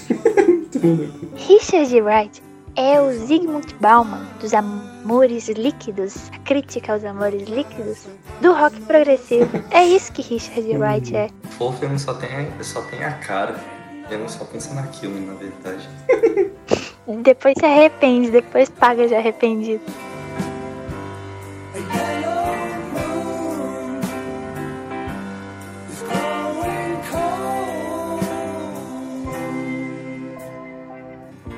E a outra coisa grandiosa que eles fizeram neste ano de 72 foi o lançamento do filme que a gente comentou, né? O Live at Pompeii, que, poxa, que é algo mais progressivo, é, é, os caras viajaram pra Pompeia para gravar um filme e a ideia inicial era fazer um show. Só que não rolou o show porque pensaram, poxa, o Monte Vesúvio já destruiu a cidade uma vez, o Pink Floyd não precisa destruir uma segunda. Que, inclusive, recentemente o, o David Gilmour conseguiu fazer o show lá em Pompeia, né?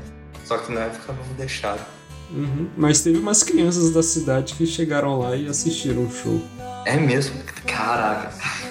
Esse pessoal tem história pra contar. Imagina, poxa. Eu e meus amigos fomos à plateia do Live at É, cara, essas, essas crianças têm história. Nossa, eu imagino você crescer naquela época. Porque hoje em dia é muito difícil fazer isso, né? A gente é geração leite com pera. Mas, por exemplo, meu tio avô, da última vez que eu fui pra Recife, a gente foi pra um museu chamado Museu Brenan, que é basicamente uma coleção gigantesca de peças históricas, principalmente armas, e como espadas e coisas até mesmo mais antigas e coisas similares. Esculturas também, obras de arte, enfim. E basicamente esse museu ele tem dois grandes castelos, literalmente castelos no meio de Recife. E aí meu tio avô, ele falando assim, ah, tá vendo esse castelo aqui? Quando eu era pirralho, esse castelo aqui era uma plantação de manga. Tudo isso aqui era manga. Eu vinha roubar manga aqui. Só tinha construído o castelo mais antigo.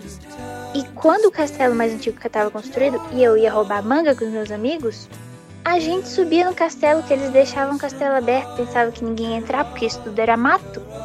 E a gente ficava de boa, pegando nas espadas, pegando nas coisas, vendo as estátuas, morrendo de medo velho. e comendo as mangas roubadas. Que infância maravilhosa. E eles aproveitaram o filme, o filme também para botar algumas entrevistas e fazer a divulgação do álbum que viria em seguida. Tipo assim, entre as músicas do filme, eles botavam uns trechos que eram entrevistas com alguns pedaços da- das músicas do próximo álbum, só para dar aquele gostinho. É muito legal. E o David Gilmour fala, eu acho muito legal. É, as pessoas acham que nós somos um grupo que abusa fortemente de drogas. Nós não somos. Vocês vão ter que acreditar na gente. Eu acho Ih, que é nessa acredita, entrevista pô. que ele fala também, You can trust us. E assim, ele tá com É os que- olhos meio fechados assim. É aquele Você sente que ele tá te zoando, né? Aham. Sim, É o meme do Will Smith. Confia, pô. Confia. confia.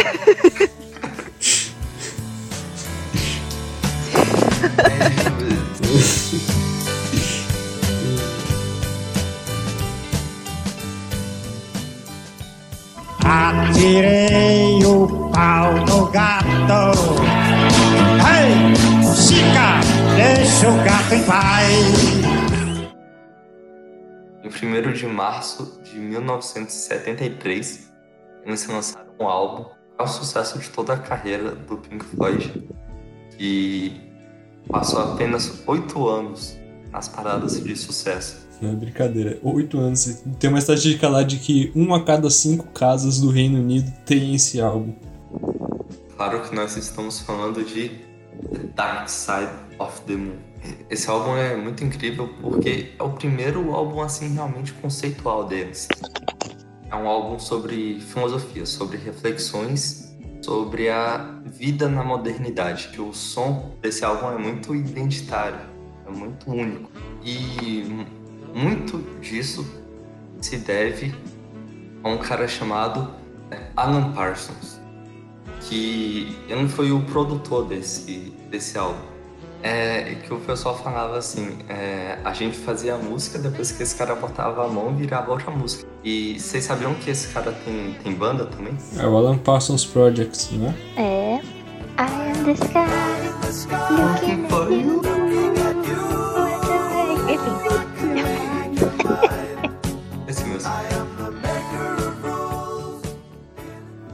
A capa, eu acho que é a capa mais famosa do, do mundo, que é aquele prisma, né? Um triângulo, pris- prisma triângulo, que vem o feixe de luz branca e ele se decompõe no arco-íris. E assim, não tem nem, não tem nem cheiro de Pink Floyd, né? É só, só imagem, não tem nome, não tem foto. E é totalmente. É a capa mais icônica da história da música, eu acho. Esse álbum, como conceito, e aqui eu não tô dando spoiler do que vai ser explorado nas músicas individualmente, esse álbum, como conceito, como o Pedro já falou, ele vai focar muito nas grandes questões da humanidade e como elas são debatidas no nosso contexto de vida moderna. Então, coisas como alienação, solidão, crescimento, finitude, vão ser diversas coisas exploradas no contexto entre o indivíduo e o grupo. E aí todas essas questões muito humanas por excelência vão estar sempre focalizadas na lógica de como o indivíduo as percebe, de como as pessoas ao seu redor, a coletividade as percebem e como se dá a interação entre esses dois elementos primordiais. Como eles interagem, como eles se confundem um com o outro e como, como que o indivíduo interfere no coletivo e o coletivo interfere no indivíduo. Dado isso, eu acredito que talvez a refração, essa divisão da unidade do feixe de luz que incide sobre o prisma em várias cores isoladas, seja a melhor maneira de você representar graficamente, de forma objetiva, de forma simples, direta e icônica, porque não icônica, porque é um ícone de fato. Todo esse conceito de como que aquelas luzes todas dispersas, quando passam pelo prisma, na verdade são uma só. E isso é tão. Isso faz tanto sentido, pelo menos para mim, que a contracapa do álbum é o contrário, é o, o sentido inverso.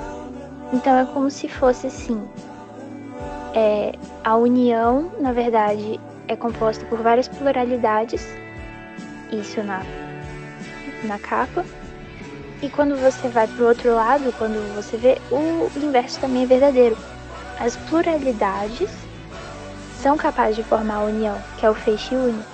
E isso está relacionado com a vida humana quando no, na parte de dentro do álbum a gente tem o, a gente tem um outro desenho e como a vida, que é um tema muito recorrente, está associada com essa batida do coração, está associada com a finitude que é explorada várias vezes ao longo da, do álbum, e como que essa finitude nos une como coletivo, porque é o que a gente vai ter em comum depois de viver vidas das mais diversas possíveis.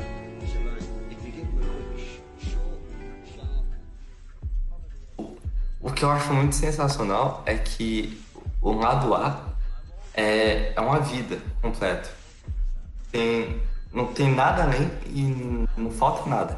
O lado A é simplesmente uma vida. Então vamos começar essa vida logo antes do nascimento. A primeira música é Speak to Me. A bateria da música começa simulando batimento cardíaco, assim como na contracapa tem o eletrocardiograma.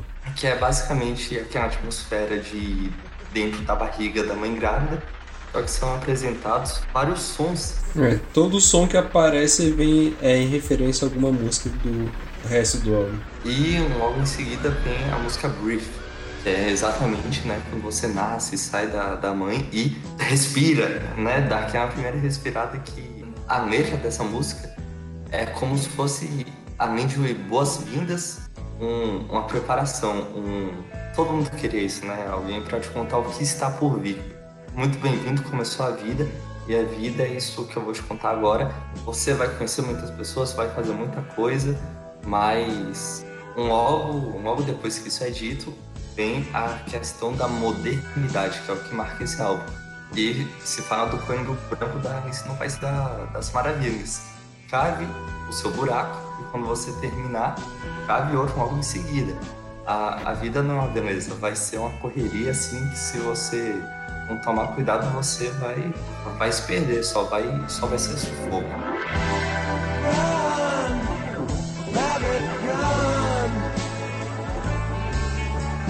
Dig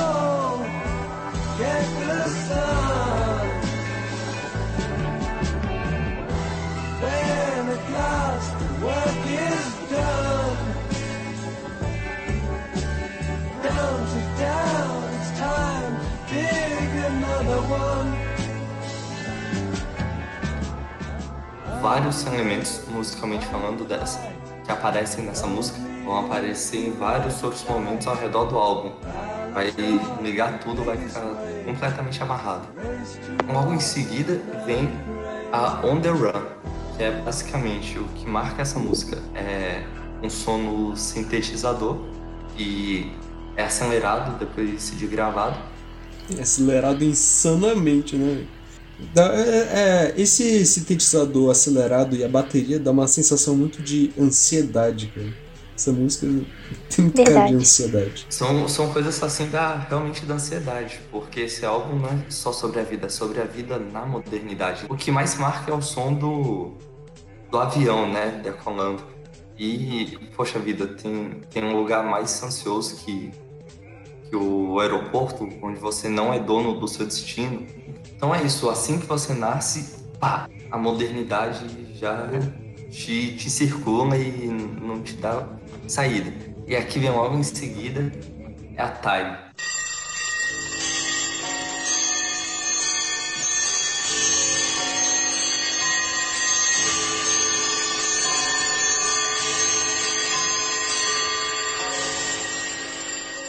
Na primeira estrofe se fala sobre os pequenos momentos que formam um dia tedioso e como você gasta o seu tempo andando por aí, gastando tempo mesmo quando você é jovem, porque, poxa vida, tem tanto tempo, não faz mal nenhum gas- não faz nenhum mal gastar o tempo. E até que um dia você percebe que 10 anos se passaram e você você agora tá perto da morte. E- Eles dizem, né? Ninguém te disse quando começar a correr, você perdeu o tiro da, da largada. Essa parte é a minha favorita. Porque é literalmente isso.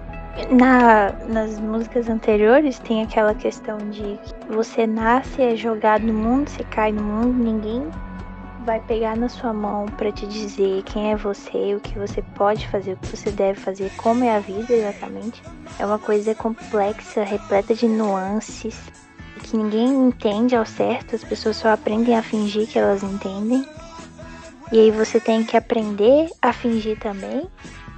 E agora, ninguém te disse quando correr, como correr, você perdeu o tiro largado. Então, a vida é esse constante estar perdido sem ter noção de quando a largada começou, de onde é a chegada. Essas coisas variam e você tá sempre perdido. É isso. Ninguém te avisou e ninguém vai avisar mesmo. A vida é isso. Então, Uhum. Você tem que estar atento a ser o menos prejudicado possível.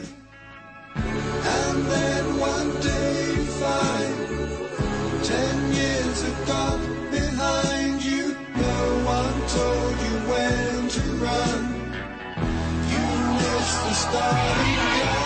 E é legal que a partir desse momento o desespero toma conta da música. Vem um solo de guitarra e quando volta a letra, volta agressivo. É, realmente o cara tá muito desesperado. E, e eles cantam.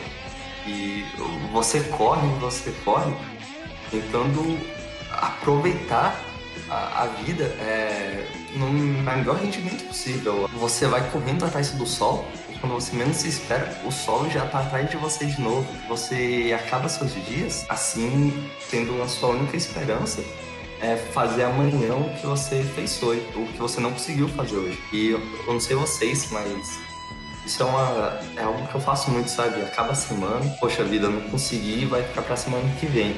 E aí na semana que vem também é a mesma coisa, início de sempre amanhã, sempre na próxima semana.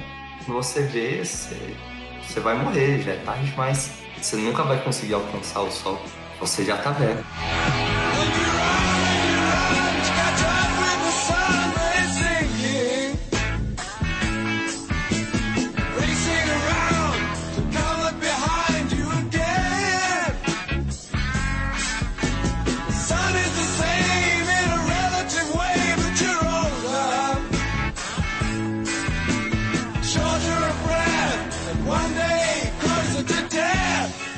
Até que nesse momento ele canta Home, Home Again.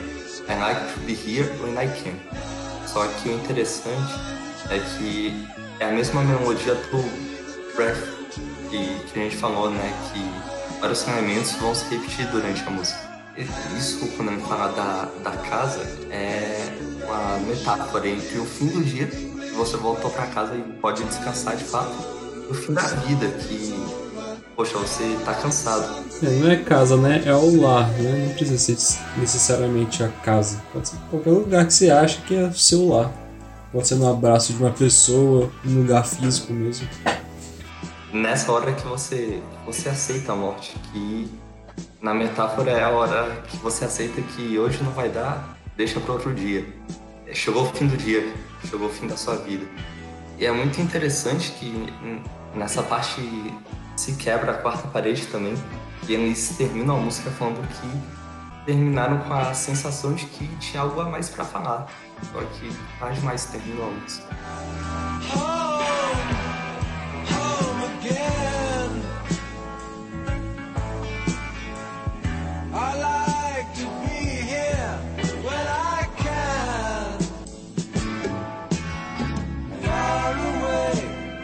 E em seguida vem justamente a morte. Como eu falei, o, esse lado A é uma vida sem mais nem menos. A morte é a música The Great Gig in the Sky. The Great Gig in the Sky começa justamente com o cara falando que não tem medo da morte, né? E a ideia é ser, assim, ilustrar o que é a morte. Né? Essa música tem um instrumental todo cósmico, grandioso, é realmente o, o grande show que vai vir depois da vida. Será que vai ser. a gente vai fazer parte do mundo, a grande apresentação? E acompanhado do instrumental tem o vocal de uma moça. Se chama Claire Torrey. Esse vocal começa totalmente alto, desesperado, termina calmo. Supondo uma vida após a morte, poderia ser assim, quando você perceber que você morreu, um desespero total, mas quando você entender o que está acontecendo, você vai Uhum. acalmar. Pô, Eu acho o mais incrível dessa música que apesar de ter uma voz, ela não tem letra, né? A voz dela é usada como instrumento na música.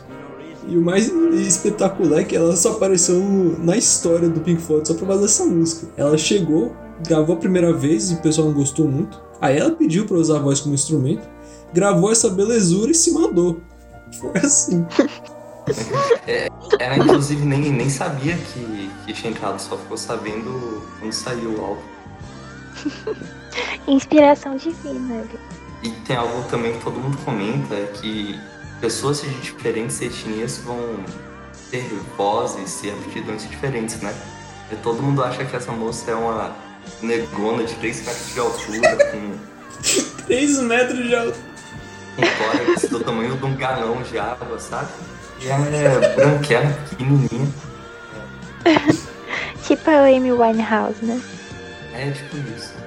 E esse vocal dela é muito religioso, lembra um coral até. Lembra muito música gospel mesmo. Talvez essa tenha sido a intenção deles, né? Porque Great Geek in the Eu Sky. acredito que sim. Pegar esse tema religioso, né? Essa inspiração da música religiosa para um tema tão abordado pelas mais diversas religiões. O que eu mais gosto nessa música é a inserção daquele áudio do, do cara falando que não tem medo de morrer. Sério, a música toda é extremamente comovente. A, a instrumentação, a voz, que também é um instrumento na música, tudo é muito comovente. O próprio tema mas pra mim, a cereja do bolo dessa música, o que complementa, o que me quebra mesmo, é o cara falando que não tem medo de morrer. Uhum. Porque é, é exatamente esse conjunto de frases que ele dá que eu fico pensando assim, gente, a gente a um patamar de vida moderna em que pessoas por anos e anos e décadas e décadas vão ouvir repetidas vezes esse cara falando isso. E um dia ele vai morrer, se é que ele não já faleceu. Porque é um álbum que vai fazer quase 50 anos daqui a pouco. O que eu quero dizer é, esse cara ficou gravado por uma pequena eternidade. Que é eternidade até quando a gente conseguir conservar os discos do Pink Floyd, basicamente. Enquanto ainda existirem humanos e, sei lá, outros possíveis seres que consigam compreender racionalmente sons da mesma forma que a gente, mas o que eu tô dizendo é, a gente é finito, certo? Só que durante o, pequeno, pequena duração, durante os 4 minutos e 36 segundos dessa música, isso é infinito, sabe? Essa agonia humana que vai virando um descanso eterno depois e vai acalmando, isso é eterno enquanto essa música dura. E, e- e esse cara falando isso é o arremate. É- Teve uma época que, da minha vida que eu consegui ouvir essa música sem chorar. Não estou mais nessa época. Eu escuto essa música e eu fico assim, ah, não vou chorar, não vou chorar, e não dá certo. é muito bonito. É isso. Essa música é foda demais. Esse álbum tem muito disso, de da música ser acompanhada por sons da vida, não musicais, e muitas vozes de pessoas. O Roger Waters, a gente pega vozes já gravadas, ele entrevistou tipo, todo mundo envolvido na produção desse álbum, fazendo algumas perguntas que ele já tinha, já tinha separado. E o pessoal respondia e muito dessas vozes são justamente isso. Ele ainda fala no meio que. No começo ele fala que não tem medo de morrer. Aí no meio, se você puder ouvir esse sussurro, você está morrendo. E no final ele fala, eu nunca disse que tinha medo de morrer. Aí é muito interessante que, que justamente depois que a gente vive essa vida, início, meio e fim, Você troca o lado do vinil, você troca o lado do vinil. é, troca um lado do vinil e é um tempo de reflexão, sabe? No silêncio, morreu. Aí vai começar um lado B. Um lado B é diferente, já que a gente já falou da vida toda, vamos falar de pontos-chave da vida, principalmente na modernidade. E começa com Money, que é o, é o maior hit desse álbum. Eu acho que essa música tem uma das linhas de baixo mais famosas do rock, né? Tipo assim, empatado com Another One Bites the Dust. É muito famosa essa linha de baixo. E ela tá num, num tempo 7x4, por isso que é tão dançante, sabe? E como tá no título, né? Ela faz uma crítica ao capitalismo selvagem. Então, cara, é, é aquilo que eu tava. que eu tava falando. O Pink Floyd vai. Vai ter álbuns sim muito. muito. muito políticos. É, mas não é o caso aqui, cara. Eu acho que isso não é uma crítica ao capitalismo. O, o problema aqui é justamente a, a ganância das pessoas. Pelo menos na modernidade existente no mundo todo, em qualquer sistema político. Não é esse o ponto do. É, talvez. Faz sentido. O que eu gosto muito, além da linha do baixo, que é muito destacada, é no início o som das moedinhas dos efeitos sonoros de caixa. Eu acho que encaixa muito bem, é muito criativo. E todo mundo fala que isso era muito difícil de fazer, que foi feito na mão, né? É. Sim, Isso daí eles fizeram com caixas registradoras antigas no quintal do Roger Waters. pra você ver como era uma coisa totalmente artesanal, né? Aí, lembra aquilo que eu falei de você, pra vocês das entrevistas que o Roger Waters fez? Uhum. Na transição dessa música pra próxima, aparecem muitas vozes respondendo as perguntas. Que é justamente a pergunta. As perguntas. Qual foi a última vez que você, você foi violento e você tava certo? Aí tem, né, dá pra ouvir o cara falando absolutely right. Todo, todo arrogante. E, e, e também tem um cara que fala, ah, eu não sei, eu tava tão bêbado na hora. É, e a música que vem em seguida é uma música sobre violência, que é justamente isso, o dinheiro leva à violência, à ganância das pessoas, é a Us and Them. Musicalmente, é, é uma das mais bonitas, se não a mais bonita do álbum. Uhum. Ela É. foi, foi recusada do Obscured by Clouds e trilha sonora do Lavelle, só que foi cortada do filme. Não foi do, do Obscured by Clouds, cara, foi de outro filme. Foi do. Outro? É, foi do Zabriskie Point, que eles fizeram no meio da trilogia progressiva, progressiva mesmo. Só que esse não virou álbum separado. Então, Inclusive, o diretor desse filme trabalhava com várias bandas. E tem um filme que tem a participação do Serge Burns e aparece o Jimmy Page. olha aí. uau! E, e essa música fala sobre violência. Fala sobre três tipos de violência. Só que deixando claro que ela sempre mantém uma característica: o fato de sermos nós contra eles. A primeira violência que se fala é a da guerra. As pessoas se matam só para mover um pouco a linha da fronteira. A segunda violência que se fala é a da é o racismo, que inclusive se canta black and blue ao invés de black and white. Vocês sabem por quê? Pra rimar? Eu pensava que era Não. pra rimar. O, o blue é, é, o, é o azul do uniforme policial. Tanto é que, que tem uma série aí de policiais negros nos Estados Unidos que meio que o lema é Too Black to be Blue e Too Blue to be Black. Aí. E a terceira violência é a violência econômica, a questão de luta de classe.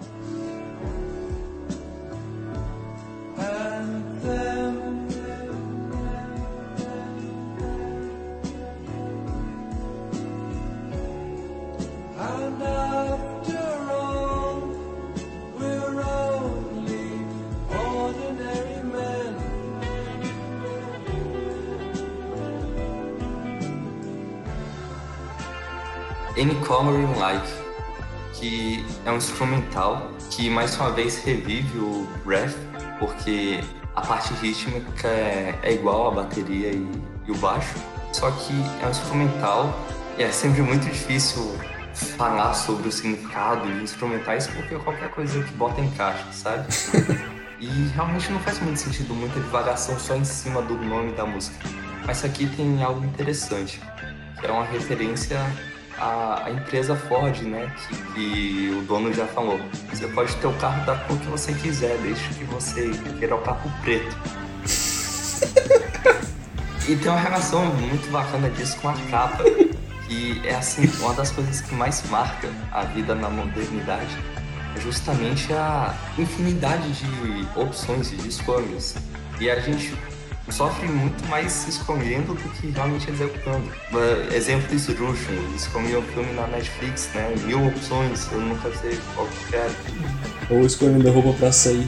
Não tem nada nem pra usar. Pois é, e, e a questão é que, apesar de toda essa variedade, no fim das contas a gente não tem escolha nenhuma, porque o nosso destino depende de forças que estão muito além da nossa vontade. Então, é o prisma branco que vira todo um arco-íris de possibilidades, mas no fim das contas volta a ser um prisma branco, um- uma luz branca. Falou bonito. Em seguida vem Brain Damage, que é a consequência inevitável de Você. que nós vivemos. Não, é a consequência inevitável de tudo isso que a modernidade nos apresentou. Ganância, violência. Então é isso, a, a loucura é consequência, é inevitável. Cedo ou tarde você vai ficar louco nesse, nesta vida. E quando esse dia chegar, a sociedade vai te tratar como se você tivesse errado, como se você fosse um criminoso. A, a música fala de como os loucos foram excluídos ao redor da, ao longo da história. Mas ao mesmo tempo fala que todo mundo vai acabar passando por esse sofrimento. E, e o ápice é o eu vou te ver do lado escuro da lua. Se você tá louco aí, se você é um lunático, você não tá sozinho. Sempre alguém vai estar com você no lado escuro da lua, porque isso é inevitável, todo mundo vai enlouquecer.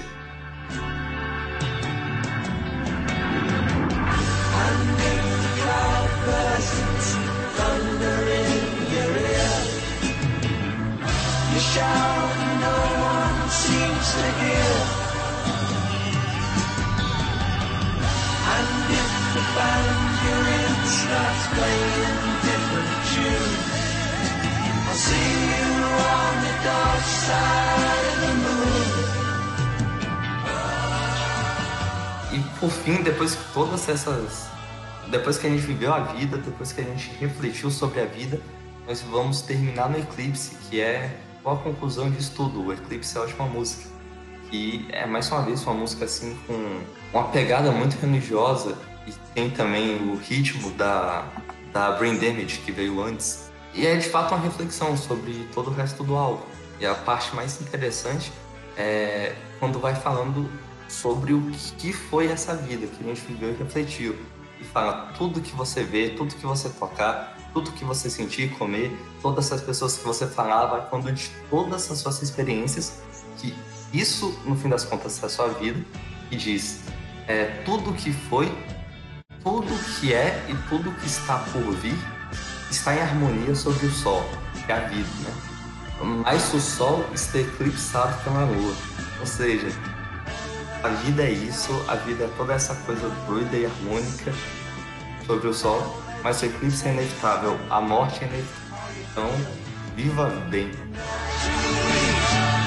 Everyone you meet, and all that you slight, and everyone you fight, and all that is now, and all that is gone, and all that's to come, and everything under the sun is in view, and the sun is eclipsed by the moon.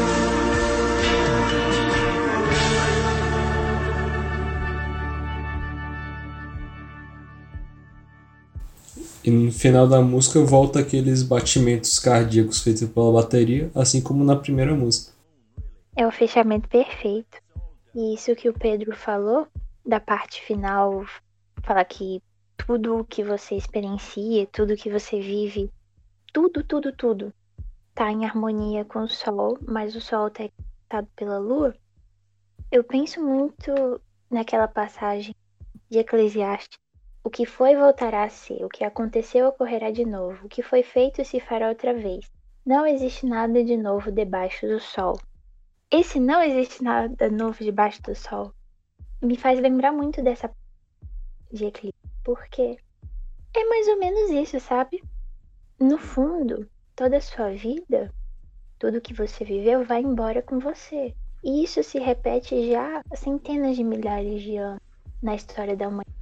Mas ainda assim, por mais que tudo vá embora, que tudo seja passageiro e que isso se repita sem novidades, ainda assim, tudo está em harmonia e tudo tem, de certa forma, não um motivo, mas um sentido. Esse sentido é um mistério, mas ele existe. Esse sentido está eclipsado, escondido, misterioso, mas ele existe. É um álbum muito fechadinho, né? Você vê o tempo todo os elementos da vida humana, mas também os elementos astronômicos que dão sentido e que dão um título ao álbum. A questão do eclipse pessoal, individual, tipo, o eclipse é uma alienação, né? Essa alienação do indivíduo, do coletivo, o sol e a lua. A pessoa, quando não aguenta mais e se torna um louco, ela se torna um lunático, né? Ela vai pro mundo da lua. Sim! ela não vai estar de fato sozinha lá. Todo Uhum. mundo vai, vai fazer essa viagem cedo ou tarde. Mais uma vez a questão do coletivo, do individual, é tudo muito bem articulado, né? Isso é muito admirável. Eu acho que eu nunca vi um álbum tão coeso. Não só um álbum, mas uma obra mesmo, no sentido mais amplo, tão coesa e tão ligada, porque pega tantos elementos tão complexos, mas não se perde, sabe? Não fica nada solto. E ainda assim, por mais que não fique nada solto, fica muita coisa exposta à sua interpretação. É uma coisa que não se esgota no tempo e não se esgota e não se esgota nas suas primeiras vezes escutando, sabe? Você pode escutar jovem, velho, ontem, hoje, amanhã e sempre vai ter alguma coisinha pra você captar, pra você interpretar. Talvez por isso ele esteja nas paradas de sucesso há tanto tempo, sabe? Porque ele não envelhece. Uma das causas dele não envelhecer, né? Que, que é dos motivos pra eu, pra eu afirmar assim, que eu acredito que não é um álbum político. É que eles têm, principalmente nesse final, eles têm a ambição de falar de algo tão grandioso como a vida em sua completude. Nem mais nem menos, né? Eles conseguem, sem, sem ficar algo vazio. Antes eles eram uma banda grande, agora eles vão entrar pra história, vão, vão começar a fazer shows assim gigantescos e uma coisa super interessante que vai acontecer é a parceria com o Gerald Scarfe, que o cara vai fazer várias animações pro Pink Floyd, o que vai começar justamente nas turnês do Dark Side of the Moon. E essas animações não eram clipes, elas passavam justamente durante os shows num projetor redondo, gigante, que ficava no palco. When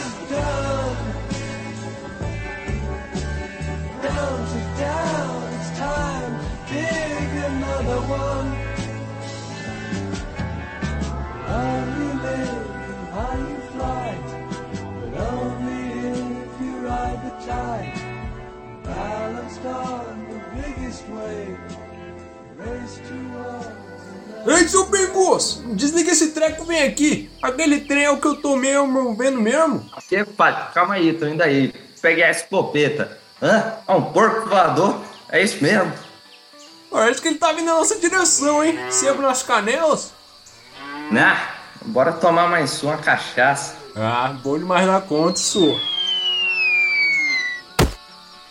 Ô Cida, prepara a panela que tá chovendo porco.